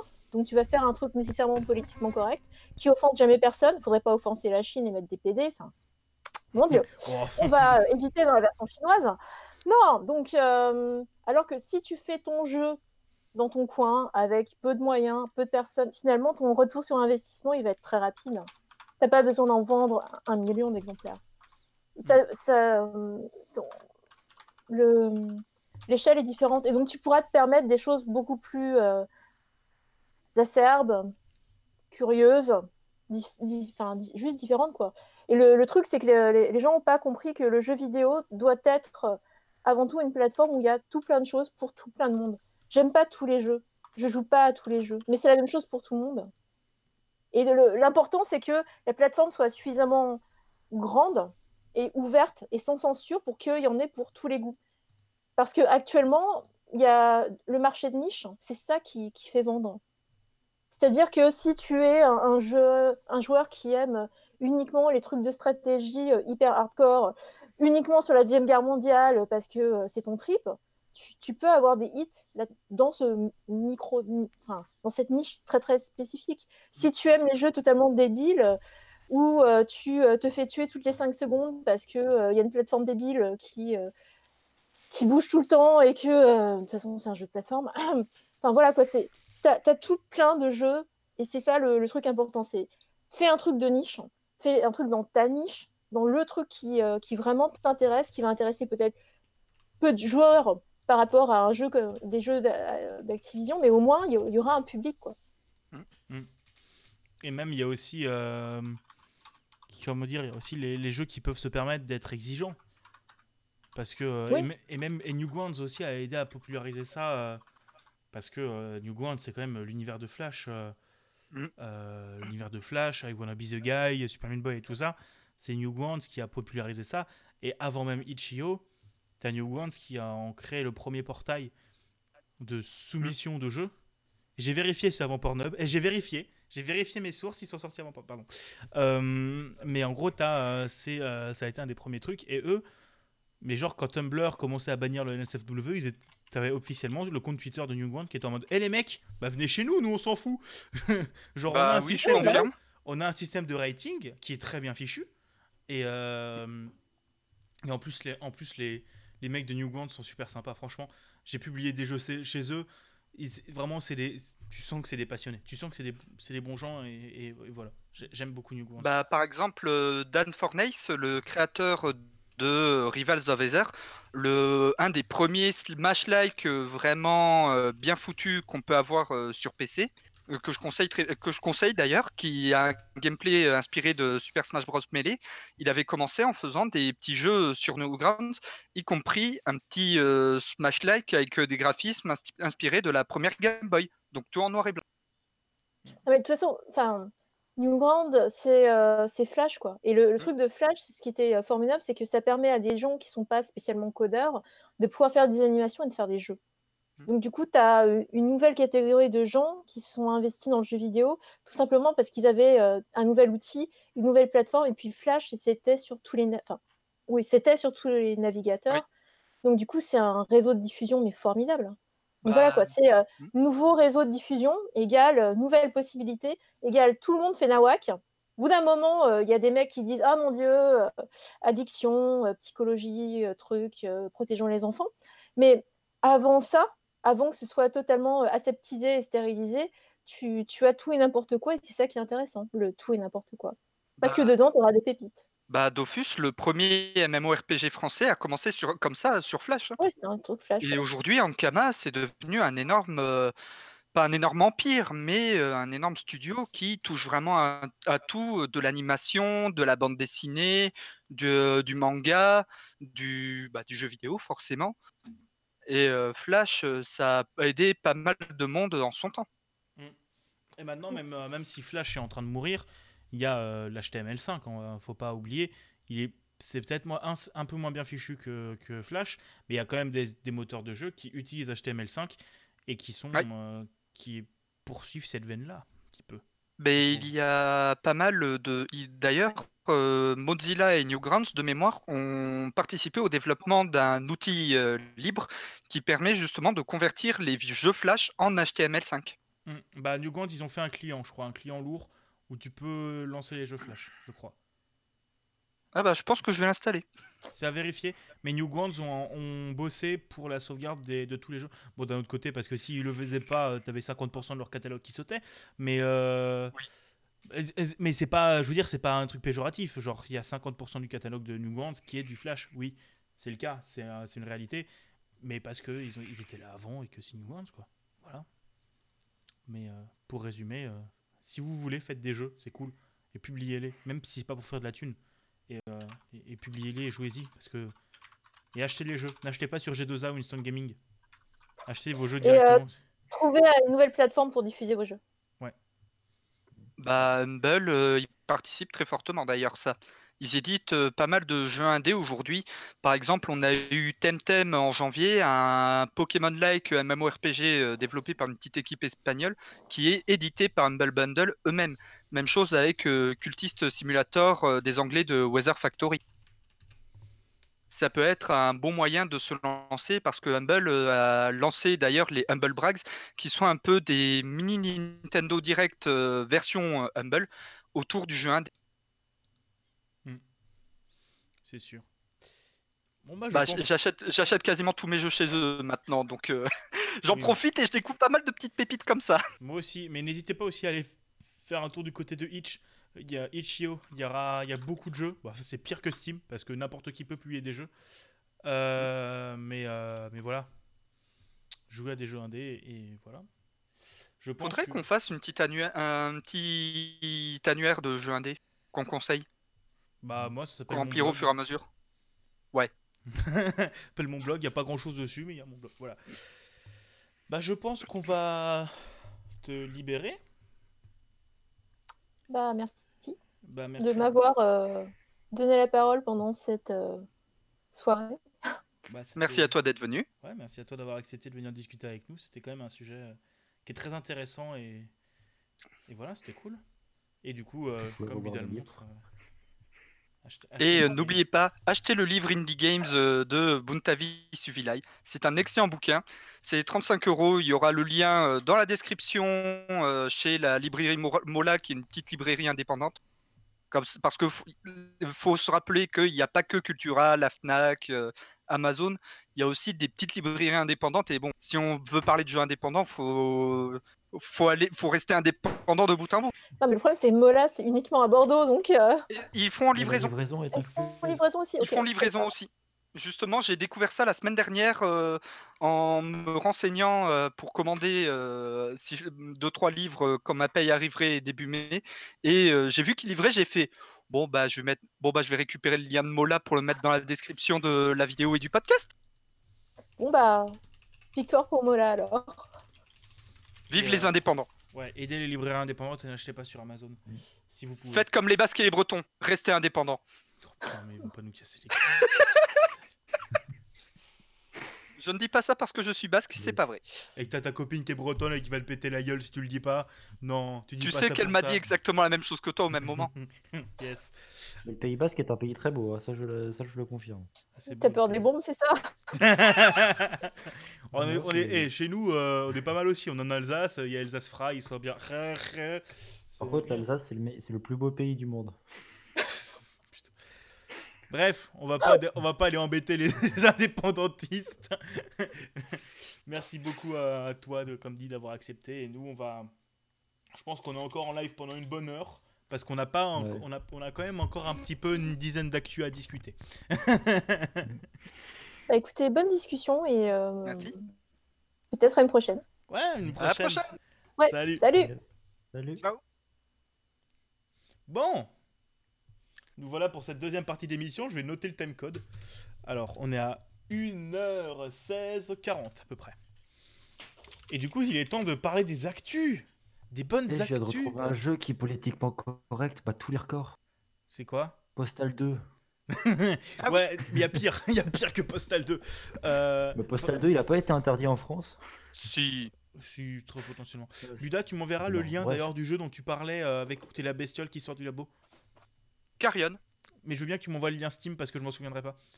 Ok, bah je j'ai testé la démo pendant le dernier Steam Game Festival et clavier souris ou manette. Alors moi j'ai joué à la manette. Franchement, le jeu est très sympa et puis c'est jouissif de jouer le monstre de laboratoire qui bouffe tout le monde. C'est ri- c'est rigolo. Par contre, moi, il faut que j'aille me chercher à boire. Et bah bonne boisson Yvan. Et du coup, bah, Bon, bah, on- Luda, je te laisse commencer avec la première news du coup. Euh, je vais commencer avec la deuxième parce que la première elle est pas de moi. Euh, alors là, malheureusement, ça va être une petite nouvelle euh, un peu triste. Pour ceux qui ont joué à Star Fox ou à Team Fortress 2, vous êtes peut-être au courant, mais le comédien de doublage Rick May est décédé le week-end dernier du Covid-19 Je à suis de 79 ans. Il est connu pour avoir doublé notamment le Soldier dans Team Fortress 2 et euh, Peppy le lièvre euh, qui sert de mentor un peu à Star Fox dans euh, Star Fox 64. Voilà. C'était le doubleur original euh, sur la version américaine. Il a fait beaucoup d'autres doublages, mais j'ai plus euh, la liste euh, sous la main. Euh, C'est déjà si vous, êtes passé à, à côté Team Fortress, ce qui est peu probable, vous avez sans doute soit vu le trailer en VO euh, avec cet excellent comédien, et bon, bah, c'est des choses qui arrivent avec le Covid-19, bah, fallait s'attendre à ce que malheureusement, euh, il y ait aussi des gens connus qui en décèdent. Malheureusement. Mm. Et bah, Bon, c'est de toi qui as fait la news sur journée, euh, Yvan? Pas du tout. ah Je bah, savais même pas que ce jeu sortait sur Steam. Mais c'est pas moi qui l'ai dit. Si, c'est moi qui Ah bah dit. c'est peut-être moi qui ai dit et j'ai oublié. Oui, bah, bah du coup, vas-y. Ah bah yes. hein. Pro- parle-nous Alors de- Journey, pour ceux qui ne connaissent pas ce jeu, c'était une ancienne euh, exclusivité PS3 à la base. C'est un petit jeu indé euh, d'exploration dans un milieu désertique qui est tout simplement magnifique. Je l'avais poncé à sa sortie sur PS3. euh, Ah, ils l'ont so- ressorti sur PS4. Mais à la base, il Ouais. était sur PS3. Et il est en- gratuit actuellement sur PS4 si vous avez une PS4. Sur le PSN. Non, il est gratuit tout simplement. Ok. ok. Comme euh, les trois Euh, premiers Uncharted. Euh, Uncharted, tu m'avais dit que c'était PSN. hein. Non, c'est le 4 qui est sur le Enfin, PSN. le PS Plus. PS Plus, c'est le D'accord. 4. Les trois premiers, c'est gratuit tout court. Ok. Enfin bref, euh, du coup Journey, euh, qui était un petit, un petit jeu développé par euh, That Game Company, qui avait aussi fait euh, Flow et Flower. Euh, c'est un petit jeu d'aventure, de plateforme euh, très contemplatif, très visuel. euh, va sortir, qui était déjà en exclusivité temporaire euh, sur PC sur Epic depuis euh, quelques mois, va sortir le 11 juin sur Steam pour 15 euros, hors solde évidemment. Euh, honnêtement, c'est un ex- une excellente petite pépite. Ce jeu est magnifique, les OST sont magnifiques, il y a tout qui est magnifique. Jouez-y. Il est, il est pas super long, il fait à peu près, à peu près 5 heures, je crois. Il est pas super long, mais il vaut vraiment le coup. Et il n'y a pas besoin de savoir lire, Ok. Je crois. Non, il n'y a pas besoin de se savoir lire. C'est comme le livre euh, Panda, euh, Pandawa euh, de Ankama, qui est un petit roman graphique euh, sans, sans, aucune, sans aucune bulle de texte. Ouais, non, mais en même temps, faire lire un truc au Pandawa, mec, euh, il cherche aussi. Hein. Euh, Oh, avec un mec, les Pandawa. très bien les Pandawa Avec les Pandawa, ils sont, ils sont ivres morts 24-24. Hein. C'est c'est tonton, c'est tonton Thierry. euh, Alors, euh, faux. Ils ont une stance où ils doivent être sobres, qui leur permet d'accéder à des specs qu'ils n'ont pas quand ils sont en mode bourré. Ouais, mais ils sont quand même bourrés la plupart du temps. Prout. Et du coup, Yvan, vas-y, parle-nous de la Nintendo. Switch. Donc, je vais vous parler, comme il l'a dit, de la Nintendo Switch, que ce soit la- l'ancienne ou la nouvelle, donc la Switch Lite ou la Switch normale. Donc, euh, ils ont récemment sorti une mise à jour. J'arrive pas à retrouver la date exacte de la mise à jour. Euh, elle est sortie il y a un ou deux jours, Voilà. le 15 ou le Euh, 16 euh, avril. Donc, c'est une mise à jour qui est quand même assez importante pour la Switch. Donc, elle offre euh, pas mal de, nou- de nouvelles nouveautés, donc notamment 4. Il y, a- y a une nouveauté qui est assez banale, comme l'ajout de nouveaux avatars, notamment par rapport à la sortie de Animal, Animal Crossing New Horizon. Euh, donc les avatars, les petites images que vous pouvez mettre pour indiquer votre, euh, sur votre profil. Mais les trois nouvelles euh, euh, ajouts qu'il y a, les trois nouveaux ajouts pardon qu'il y a, c'est déjà la possibilité de modifier l'affichage du temps de jeu que vous avez. Donc euh, si par exemple vous avez 300 heures de jeu sur Animal Crossing et que vous assumez pas, ben maintenant vous pouvez le cacher. Aussi vous pouvez modifier l'ordre d'affichage des jeux et tout, ça. Ensuite, on peut également maintenant déplacer les jeux sur une carte SD, ce qui n'était euh, pas du tout possible avant, je crois. Bah avant, pour le faire, il fallait désinstaller et réinstaller le... Ce qui était Euh. particulièrement relou. Que maintenant, vous pouvez simplement directement le, euh, le déplacer sur une carte SD. Et la l'ajout de cette mise à jour qui est le plus important, c'est la possibilité de euh, modifier ces touches. Yes. Donc en gros, si maintenant bah, vous, avez- vous en avez marre d'avoir les boutons X, Y, A et B au mauvais endroit, bah, vous pouvez complètement les modifier. Et si, par exemple, vous ne savez pas jouer à Crash Team Racing sur Switch avec les, avec les vraies commandes de Crash Team Racing et souhaitez passer aux commandes de, de Mario Kart, vous pouvez le faire aussi. Je ne vise pas du tout ma copine. En sachant que vous pouvez euh, du Ah coup oui, c'est vrai, je sauvegarder pourrais faire jusqu'à ça. 5 personnalisations. Donc euh, Ouais, vous êtes cinq. quand même assez large. 5 profils. Et c'est quand même une bonne chose. J'avais jamais trop vu ça sur des consoles avant. Genre, je sais pas On a si PlayStation la et première Xbox. fois. Xbox le Non, faisait Xbox, avec euh, la av- Xbox le faisait avec la manette de One Elite seulement.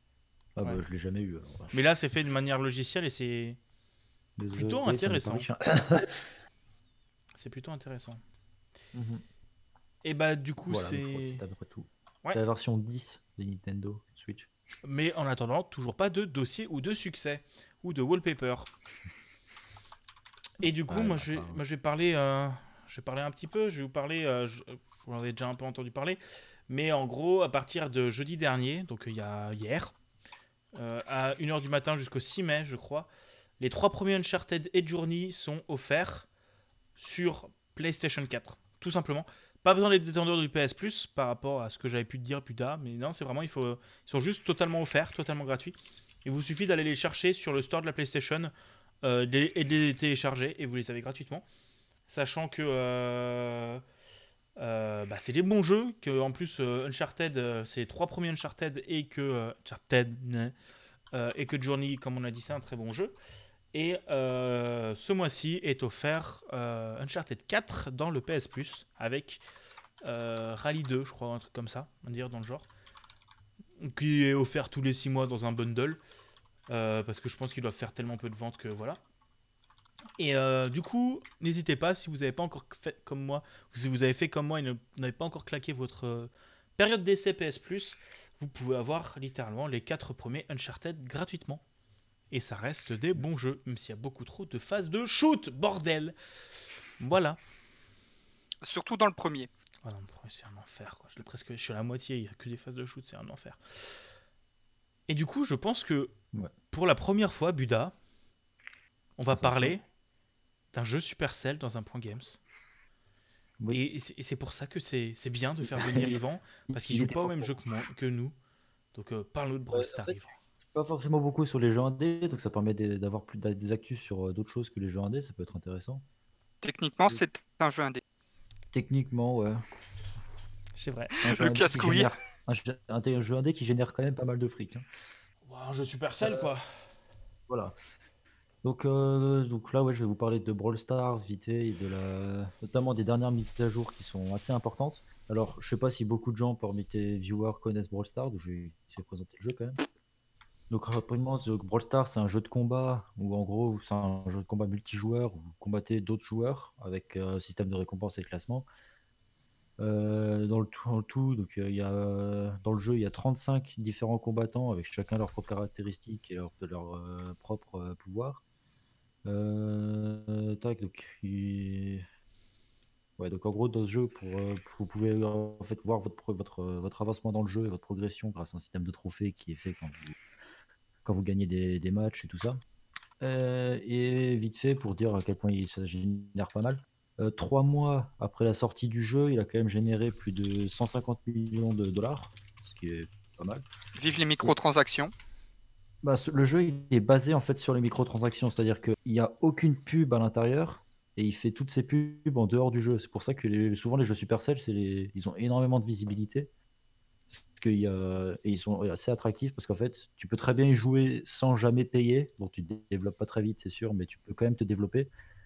Et tu t'as aucune pub à l'intérieur en fait. Et tout est basé sur les microtransactions. Sachant que le jeu est sorti en juin 2017 et euh, août, septembre, octobre. En octobre, il avait déjà fait euh, plus de 150 millions de dollars de, de bénéfices. Et Ouais, tu passes voilà. beaucoup de temps dessus aussi. Alors, j'ai passé énormément de temps euh, dessus, euh, effectivement, les, ces derniers mois. Par contre, en ce moment, je commence à me calmer. Bon, là, Parce il y a le confinement. Euh, j'ai un peu arrêté Breath of the Wild aussi. C'est bon, j'ai fait, euh, j'ai fait 60 heures en 3 jours. euh, calmez-vous. C'est pas une blague. hein. Bon, Peut-être pas 60 heures, mais au moins une bonne quarantaine d'heures en, en 3 jours. Quoi. Et donc, la mise à jour dont je voulais vous parler, bah, outre le fait qu'il y a eu un nouveau brawler qui s'appelle Sprout, en, enfin, dans la version anglaise, dans, en, en français, il s'appelle Wally. Mm. Et en gros, c'est un brawler qui est légèrement pété. hein. Donc, les brawlers, vite fait, c'est les personnages dans Brawl Stars. hein. C'est un brawler qui est ex- extrêmement pété, ce qui fait qu'il a été nerf dans la dernière mise à jour. Notamment parce que dans le dans Brawl, Ba- non, euh, deux, trois. Dans Brawl Stars, il y a un mode qui s'appelle le Brawl Ball, qui est globalement un mode euh, football. Et Sprout, son, son, son ulti, en fait, donc euh, son pouvoir spécial, euh, c'est de pouvoir placer un mur n'importe où sur le terrain. Et tu vois ce moment où tu peux bloquer littéralement les ennemis dans leur but. Quand, il- parce que quand ils meurent, en fait, ils respawnent au bout de quelques secondes dans le but, mais s'ils ont un mur, ils peuvent pas respawn. Ouais, enfin, si ça permet de faire du spawn kill, euh, honnêtement, il n'y a aucun intérêt. C'est comme les mecs euh, sur les serveurs PVP et Ça, des c'est- MMO. Enfin, Après, sur non, les... c'est- Calmez-vous, c'est bon, parce qu'en gros, c'est le. bon, Avant le nerf, c'était glo- globalement du spawn kill, parce que quand tu respawns dans le jeu, tu as toujours, euh, je crois, que c'est 3 ou 4 secondes pendant lesquelles tu es complètement invincible, Mhm. histoire de pas non plus te faire euh, spawn kill à chaque fois. Et euh, bah, en fait, ce qu'ils ont fait, c'est que dans la dernière mise à jour, ils ont fait en sorte que quand un ennemi respawn et qu'il est invincible, tant qu'il est invincible, il peut péter ses- les murs posés par Sprout. Je veux l'appeler Wally, parce que sinon il y a Jules qui va commencer à rigoler. Mais c'est trop Euh. Non, c'est Sprout, pas Prout. Sachant que si on, calcule, si on calculait bien le lancer, on pouvait faire en sorte que les ennemis soient bloqués dans le but, mais que la ligne définie par le but soit euh, toujours euh, accessible par le ballon et qu'on puisse marquer. Donc euh, ça prouve à quel point il est assez pété, et plus le fait qu'il fait énormément de dégâts. Enfin, bref. C'est pas cette mise à jour là dont je vais parler. ça fait déjà 5 minutes que je parle. C'est la possibilité de modifier le placement des contrôles sur Brawl Stars. Parce qu'en fait, de, avant sur Brawl Stars, donc on avait euh, donc à droite, enfin à gauche, pardon, le stick pour se déplacer le brawler et à droite, le stick pour attaquer avec les attaques normales, les attaques euh, d'ulti, plus les gadgets qui ont été rajoutés dans la dernière mise à jour et qui ont énormément fait chier parce qu'ils étaient extrêmement mal placés et du coup tout le monde utilisait des gadgets. À un moment, ils voulaient pas utiliser des gadgets. Est-ce que je parle en euh, connaissance de cause? Oui. Mais du coup, maintenant, ils ont, modifié, ils ont rajouté la possibilité de modifier les placements des touches, ce qui est une ouverture totale. Et ça ouvre une plage de possibilités énorme, notamment pour l'e-sport, qui est quand même extrêmement développé dans Brawl Stars et dans le monde du jeu vidéo d'ailleurs, plus globalement.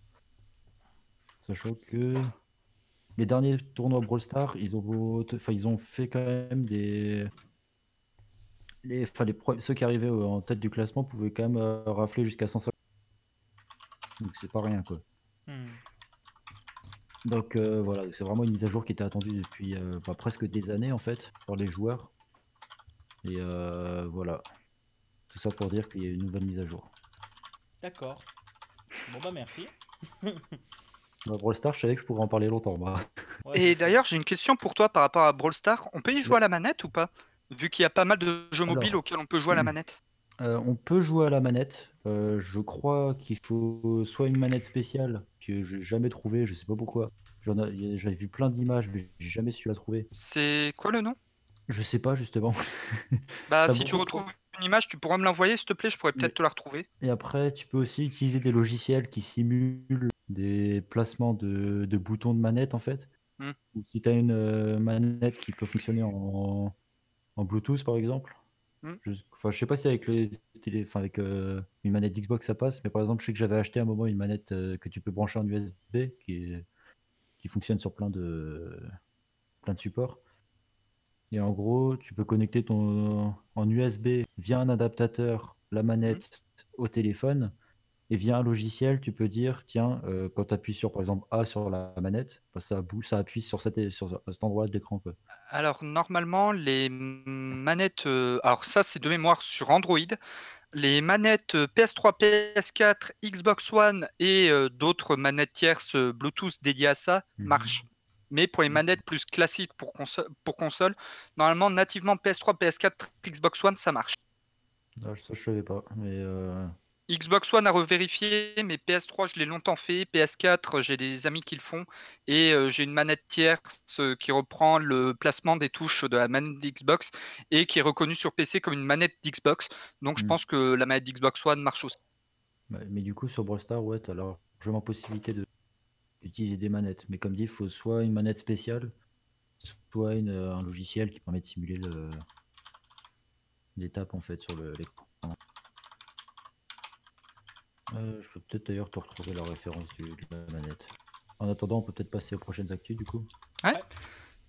Euh, bon, bah là, c'est, je, te laisse en parler, Bigaston, parce que bon, c'est un jeu, j'attends surtout le 2 pour le ah mode PVE. Oh, c'est donc qui parle. Euh, oh, oh, panique. Euh, bah, il y a un nouveau perso sur Overwatch. Voilà, merci à vous. Au revoir. Euh, non, en gros, il y a un nouveau perso sur Overwatch qui est sorti officiellement après quelques semaines en PTR. elle s'appelle Echo. Et je l'ai pas testé parce que j'ai oublié. Alors, j'ai pu la tester en mode, en mode stand de tir, mais quand j'ai voulu la tester en mode entraînement, il y a tout le monde qui s'est jeté dessus. J'ai fait Nick Taras, je quitte. Bah, c'est souvent comme ça les nouveaux persos. Hein. Mais le problème, c'est qu'un des gros avantages de ce perso, c'est de ce qu'on m'a dit. Euh, L'ulti, tu peux émuler un perso. Voilà, c'est un genre de robot et tu peux émuler un perso. Voilà, pour ceux qui se demandent à quoi il ressemble, vous pouvez la voir dans le trailer de H, dans la cinématique où elle fait un petit duel euh, de tir avec euh, McCree et que justement McCree réussit à récupérer euh, la cargaison que H cherchait à voler.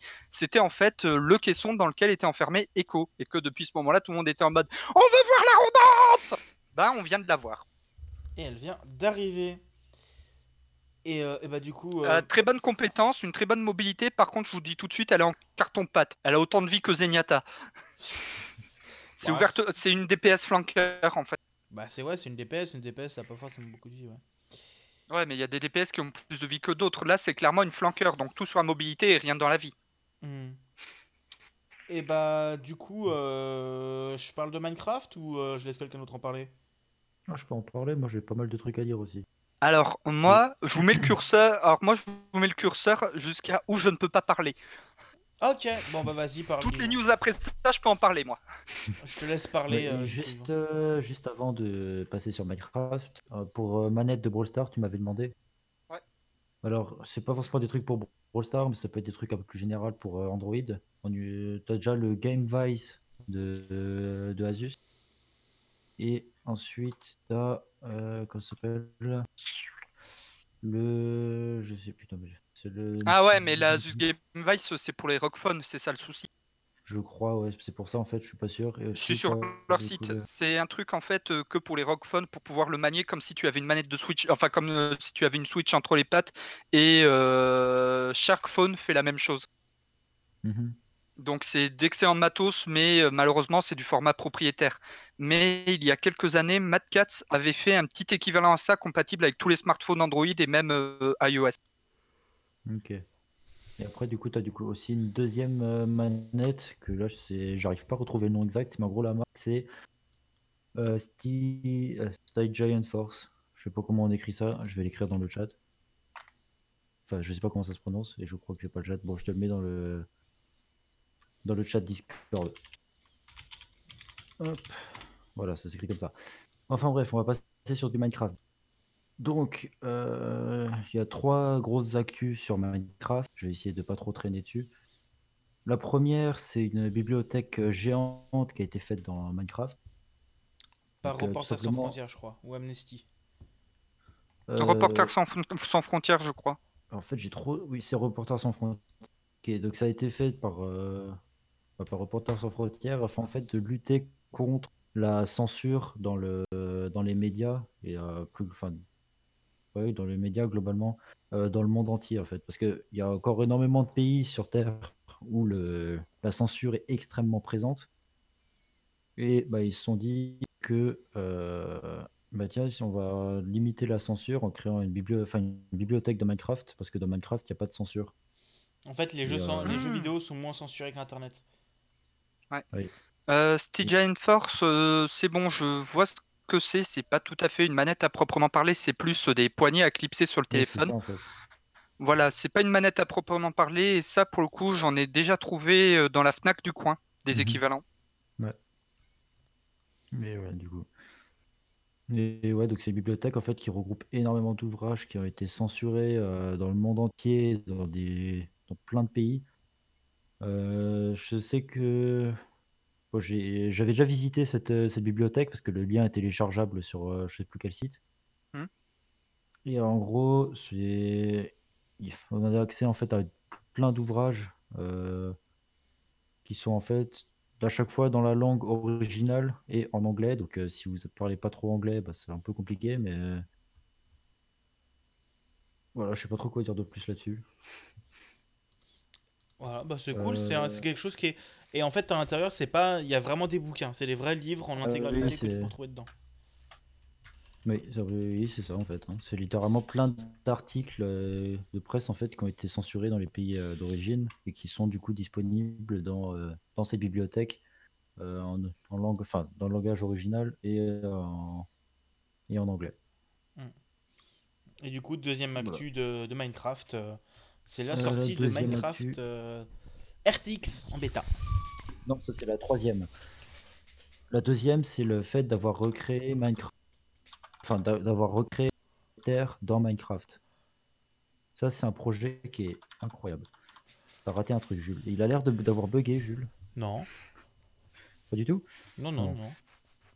Mais en gros, il y a un, un- alors, un YouTuber du nom de Pipen FTS, euh, ou Pipen, c'est un YouTuber anglais, en tout cas anglophone, euh, qui s'est lancé comme projet de recréer la planète Terre dans Minecraft à l'échelle 1-1. Je sais pas comment ça se prononce à chaque fois. À l'échelle uni- 1-1. un unième, ouais. Parce que souvent on dit un centième, un dixième, donc là ça Non, non, ça. Euh, Donc, c'est jusqu'ici, c'est c'est re- représenté comme étant le projet le plus ambitieux de toute l'histoire de Minecraft. Et jusque-là, ça fait, je, je sais pas combien de temps ça a été lancé. Je crois que c'est même pas moi, je crois que c'est à moins d'un mois. Et depuis, il a déjà regroupé 130 000 euh, joueurs qui, ont, qui vont du coup se partager la tâche afin de euh, recréer les différentes, euh, différents emplacements. Donc, par exemple, les monuments, les villes, les différents paysages et tout ça. Quoi. Et ouais, comme dit, c'est un des projets les plus ambitieux du de Minecraft et peut-être même du jeu du monde du jeu vidéo. Et euh, voilà. Ok. Et du coup, Minecraft RTX Beta. Et du coup, oui, Minecraft RTX Beta qui est sorti cette semaine et euh, qui, j'oublie, j'ai vu pas mal de gameplay dessus parce que j'ai pas mal suivi ce truc-là. Ça change complètement la façon dont on voit Minecraft. Euh, même si avant on avait, on pouvait, on avait la possibilité de mettre des textures packs et des shaders en fait qui rendaient le jeu beaucoup plus réaliste. À côté, tout ça, c'est de la merde. Alors, euh, on peut penser que j'abuse un peu, mais clairement, j'ai vu pas mal de gameplay. C'est surtout visible au niveau de la, en fait, c'est totalement la, lumière et euh, reflet de l'eau en fait. Déjà maintenant, on peut avoir de la lumière en couleur ce qui est pour moi la plus grosse révolution dans toute Minecraft. Euh, enfin, la lumière en couleur, c'est des blocs custom faits pour les maps. Hein. Tu les auras pas dans Minecraft normaux. Hein. Oui, si, parce qu'en fait, si tu mets un, une J'ai rien entendu, ça a totalement coupé. Euh, pareil, j'ai rien entendu. Alors si on met, enfin si dans, dans, le truc en fait tu mets un bloc de glowstone qui émet de la lumière blanche entouré de blocs de verre rouge par exemple, ça produira de la lumière rouge. Oui, ça oui. Du coup, tu as totalement possibilité d'avoir de la lumière euh, en couleur en fait. Et l'autre truc qui choque, le plus aussi, euh, c'est les reflets dans l'eau, bien entendu. Où avant, en fait, bah, on, pouvait avoir des, belles représentations de ce que pouvaient donner des shaders dans l'eau.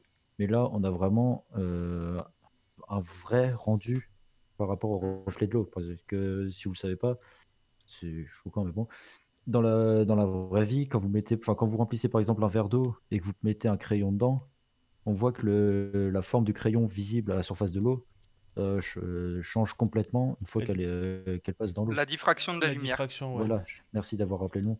Bah ça, maintenant, dans Minecraft, c'est possible de le voir. Si vous mm. mettez un pilier, un pilier de bloc dans l'eau, bah, vous verrez vraiment la, la réfraction de.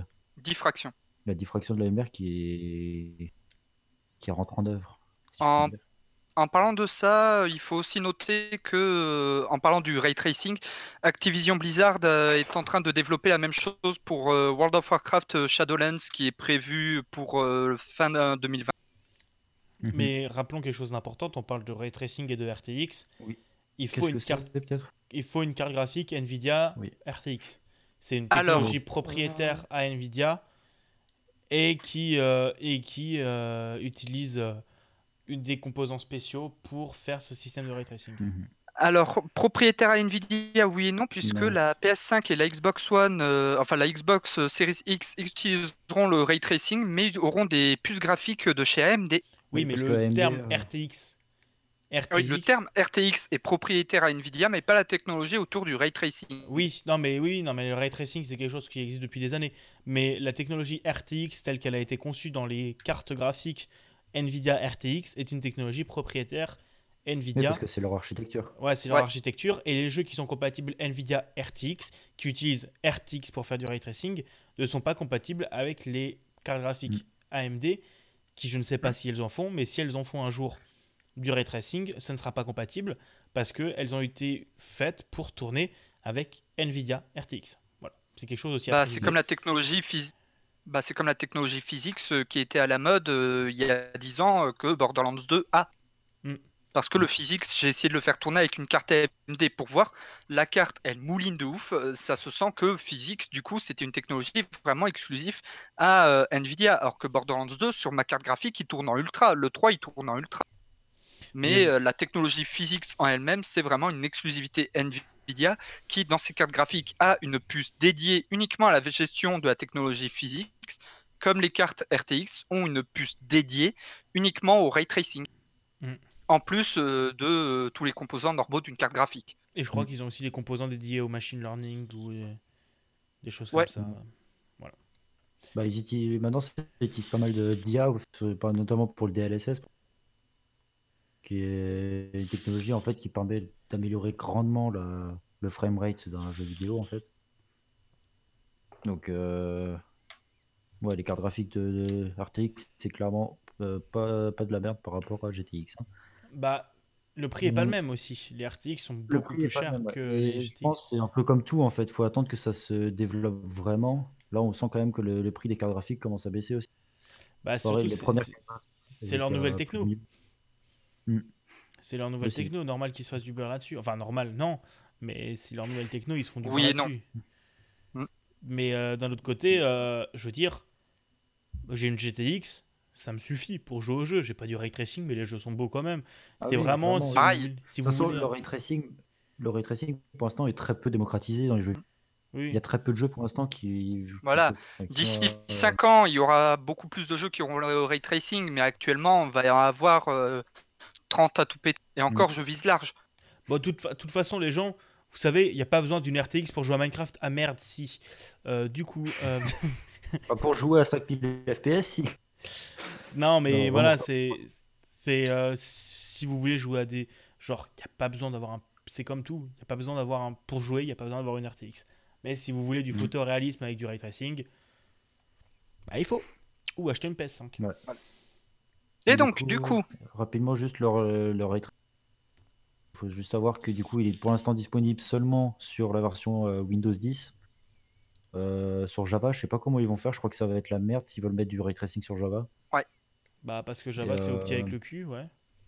Et comme dit, pour l'instant, vu que c'est de la- vu que c'est une bêta, c'est seulement disponible 5 maps que, euh, qui est disponible sur le Microsoft Store en rapport avec Minecraft, qui sont gratuites, je rappelle, parce qu'il faut savoir que sur Minecraft, euh, Windows 10, c'est payant les maps.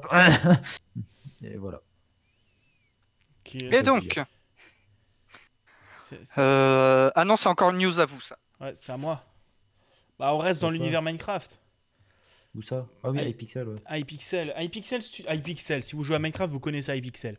iPixel qui sont là depuis euh, longtemps, euh, qui faisaient des, euh, des. C'est eux qui ont fait les, des vieilles maps PVP. C'est une grande team de builders et de command block.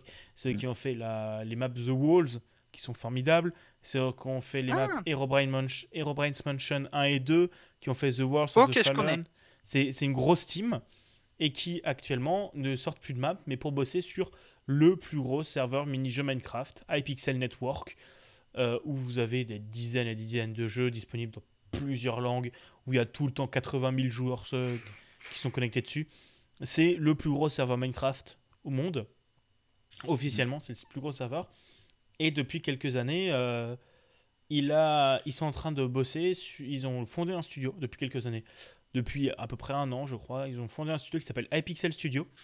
euh, qui développe un Minecraft-like amélioré qui s'appelle iTail, qui est déjà pas codé en Java, euh, mais qui est codé grâce à Unity ou Unreal, je crois un des deux. Donc euh, déjà, c'est les moteurs plus Bah, je performants. vais te dire ça. Bah, je vais te dire ça tout de suite.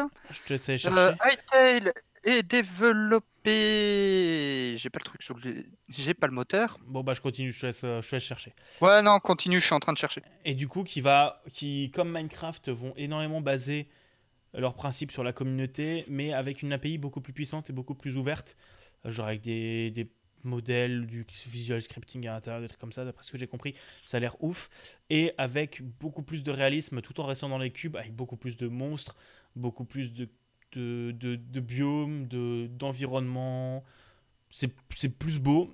Bah, disons que ça pourrait être à voir ce qu'ils en font, mais s'il n'y a pas toute cette partie, disons que iPixel savent ce qu'ils font, et s'il n'y a pas toute la partie communautaire et, et euh, création qui va avec, je pense que ça va faire un flop, honnêtement, parce que ça va faire comme Cube World, quoi, ou comme les dizaines de Minecraft là qui existent. Mais connaissant iPixel, et je crois qu'il y a une quarantaine de personnes qui bossent dessus, ça peut être un très bon jeu. Donc à voir quand il sortira. Et du coup, pourquoi cette news là Parce que euh, Riot Games avait déjà mis un peu des billets dans le studio. Non, c'était. Je sais plus si c'était Riot Games ou euh, Tencent qui avait mis des billets dedans, mais un des deux. Euh, il me semble que c'est Tencent qui a mis des billets dedans et bah, pour le coup, Et là, cette semaine, iPixel Studio a annoncé qu'ils ont été rachetés par Riot Games, qui maintenant ne sont plus uniquement sur League of Legends. Et du coup, euh, c'est très cool parce que ça fait qu'ils vont avoir du soutien euh, financier derrière. Mais même si je pense que Mm. euh, ils vont garder leur indépendance et leur liberté de création, mais ils ont un soutien financier, une stabilité financière derrière, ce qui est très cool parce que je crois qu'ils embauchent, ils embauchent une quarantaine de personnes, une quarantaine de développeurs. Et, euh, et du coup, euh, on a découlé euh, pas mal d'embauches euh, en euh, travail à distance parce que iPixel, euh, bah, c'était à la base, c'était, je pense qu'à la base, c'est un petit peu des, des bénévoles, même si maintenant tous les devs Mhm. devaient payer parce que vu la thune qu'ils doivent se faire par mois, euh, voilà. Mais euh, à la base, c'était des bénévoles et c'est la commune Minecraft, donc c'est une commune internationale. Et, euh, et du coup, tu bosses beaucoup depuis chez toi. Et d'après ce que j'ai compris, ils cherchent beaucoup de personnes qui ont des compétences, mais en bossant à la maison. Alors pour le coup, je n'ai pas le moteur, mais euh, je suis allé voir du coup sur leur page euh, offre d'emploi et ils recherchent des développeurs Java et C Sharp. Donc par principe, je pense qu'ils le font sur Unity puisque Unity est un moteur codé en C Sharp, là où Unreal Engine utilise du C++. Ouais, je crois que c'est du Unity. Et la partie Java, c'est pour une partie C'est du plugin. Unity. C'est une partie Ouais. euh, plugin. Bah, Java et C Sharp restent deux langages très proches dans leur logique. Mais je crois que la, la partie Java, c'est pour euh, ressembler à Minecraft et pouvoir avoir une API de développement simplifiée pour que potentiellement iPixel puisse être, puisse être porté rapidement sur iTail, je pense. Pour que le serveur iPixel puisse être porté sur le serveur iTail. Sur, euh, sur un serveur iTail, voilà. Du coup, euh, c'est très cool parce qu'en plus, je crois que bah, iPixel, le, le mec derrière iPixel, c'est un francophone qui habite à Québec. Et, euh, et Oui, bah, ils sont- toute l'équipe est québécoise. Euh, ça m'étonnerait que toute l'équipe soit québécoise parce que je crois, comme dit, il y a beaucoup de développeurs partout dans le monde. Mais, euh, Enfin, hein, le mais- studio est québécois. mais le, ouais, le cœur du projet et le cœur et le lead sont québécois. Et en plus, d'après ce que j'ai compris, ça reste quand même des personnes assez sympathiques. Et qui ont des machines capables de- d'encaisser des DDoS. Du coup. voilà, Pas mal ça. oui. Et du coup, Buda, là c'est toi qui finis l'émission, c'est ça? Euh, ouais. Alors, pour. euh, tout à l'heure, on parlait d'Humble Bundle et de Roguelite. On va continuer là-dessus.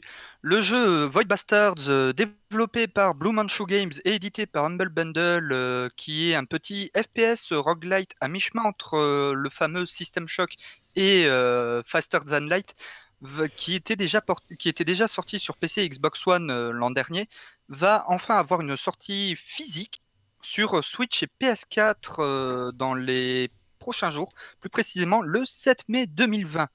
Petit jeu très sympa que je conseille fortement, qui a un- une esthétique visuelle pas mal inspirée des vieux comics des années euh, 60, surtout au niveau, de la... surtout au niveau des couleurs et euh, du trait.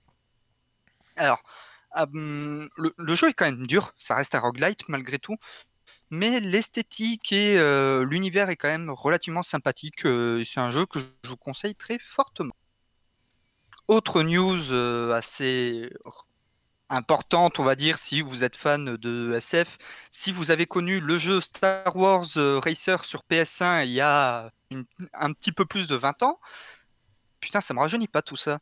Il était déjà porté sur PC il y a quelques années et il va sortir sur PS4 et Switch aussi le 12 mai 2020.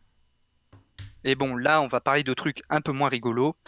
La Gamescom 2020 est annulée, c'est officiel. Ils y réfléchissaient depuis quelque temps s'ils allaient le maintenir ou l'annuler. Là, c'est annulé parce que l'Allemagne, à cause du Covid-19, a dit tous les événements jusqu'à fin août sont annulés. La Gamescom se passe mi-août, donc forcément, bah, ils n'ont pas le choix.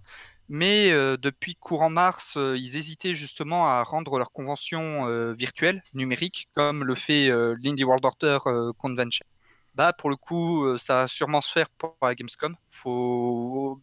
On vous tiendra au jus au fur et à mesure euh, des news euh, par rapport à ça. Et euh, dernière petite news, euh, quand même plus sympathique, parce que. Enfin, avant-dernière petite news plus sympathique, parce que j'ai vu qu'une autre s'est glissée, que euh, du coup, je laisserai Bigaston en parler.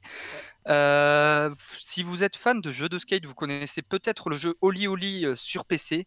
Le rédac chef, enfin le, le rédac chef, oui, Buda, le patron du studio euh, derrière Oli Oli, le petit studio, comment il s'appelle déjà? Roll 7, forcément un jeu de skate, roll, rouler.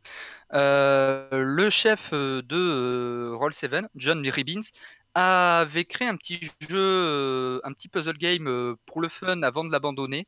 Et en fait, il avait quand même fait une petite version de démo qu'il avait envoyée aux éditeurs il y a quelques années. que il a été été refusé partout, du coup il a été abandonné. Il a rendu son jeu gratuit sur euh, son Itch.io personnel. On vous mettra le lien dans la description euh, de la rediff sur YouTube et du podcast euh, sur notre flux de podcast habituel. Et donc dernière petite news que je laisse du coup Bigaston en parler. Alors on parlait d'indépendants. Et bah ce soir, ça tombe bien, il y a la. euh, alors j'ai le nom, il y a la 60e, 46e, j'étais loin.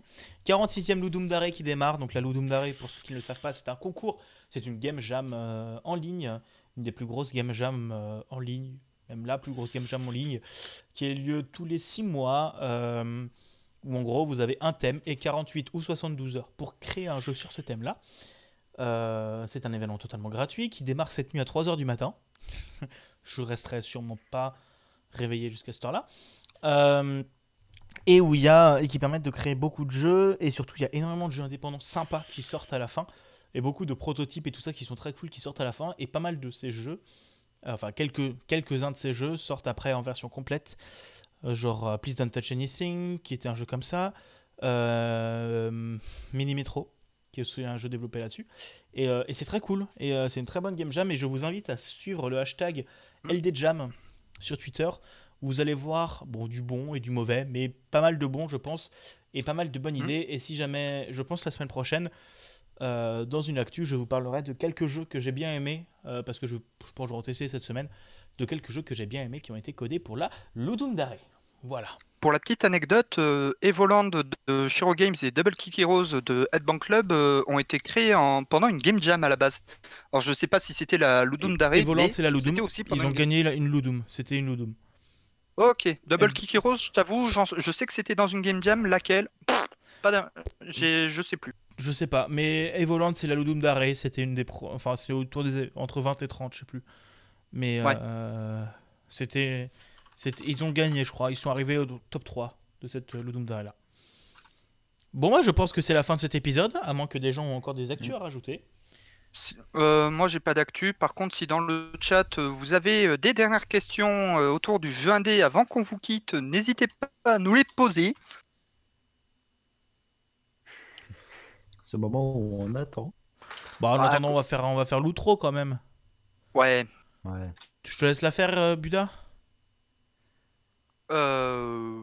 Ok. du coup, c'était la fin de ce, de ce euh, Point Games Live euh, épisode 2. Euh, nous vous remercions de nous avoir regardé ou écouté jusqu'au bout du podcast. N'hésitez pas à nous suivre sur nos Twitter respectifs. At Bigaston, at Budakin, at Symbiose underscore. Il ne faut pas oublier l'underscore. Vous- sur, mon Twitter. mais. C'est pas grave, t'as un Twitter, on en parle. Ok. Ah, alors c'est quoi les jeux indés à faire? Ah, bah, Vu qu'on a des questions, alors c'est quoi les jeux indés à faire? On en avait conseillé plusieurs tout à l'heure Red Strings Club, Double Kick Heroes, euh, Céleste. Bon, chacun, allez, chacun en conseille deux. De quoi? Ch- Chacun conseille Chacun deux. conseille deux jeux indés. Deux gens Ok. Bah, vas-y, Buda. Euh, Double Kick Heroes et Red Strings Club. Bah, moi, je vais conseiller Celeste et Undertale. Brawl Star et Clash Royale. J'en C'est- sais rien, moi je connais pas les jeux indés, moi. Des, des- ouais. Bah, ça ira. Ça ira. Ça, ça passe, non? Oui. c'est des jeux- ouais. Mais non, mais des d'avant, tu nous avais conseillé. Euh... comment ça s'appelle? Putain, le jeu épisodique français. Euh, Ah, ah, euh, euh, Life is Strange Life euh, is Strange. Mais je sais pas si c'est des jeux indés ici. Life is Strange, si, Beyond Alors Two Life Souls, is. Strange est considéré comme un jeu indé, Beyond Euh, Two voilà. Souls, non. Bah, bah, Life is Strange, un jeu que je conseille fortement à beaucoup. Et Brawl Star. Voilà. Oui, techniquement, Brawl Star est un jeu indépendant sur mobile. Mm. Et du coup, pour euh, terminer cet épisode, euh, n'hésitez pas à vous abonner à notre autre podcast euh, Généal au jeu, le lien est dans la description. Euh, C'était un épisode très cool qui a duré bien deux heures.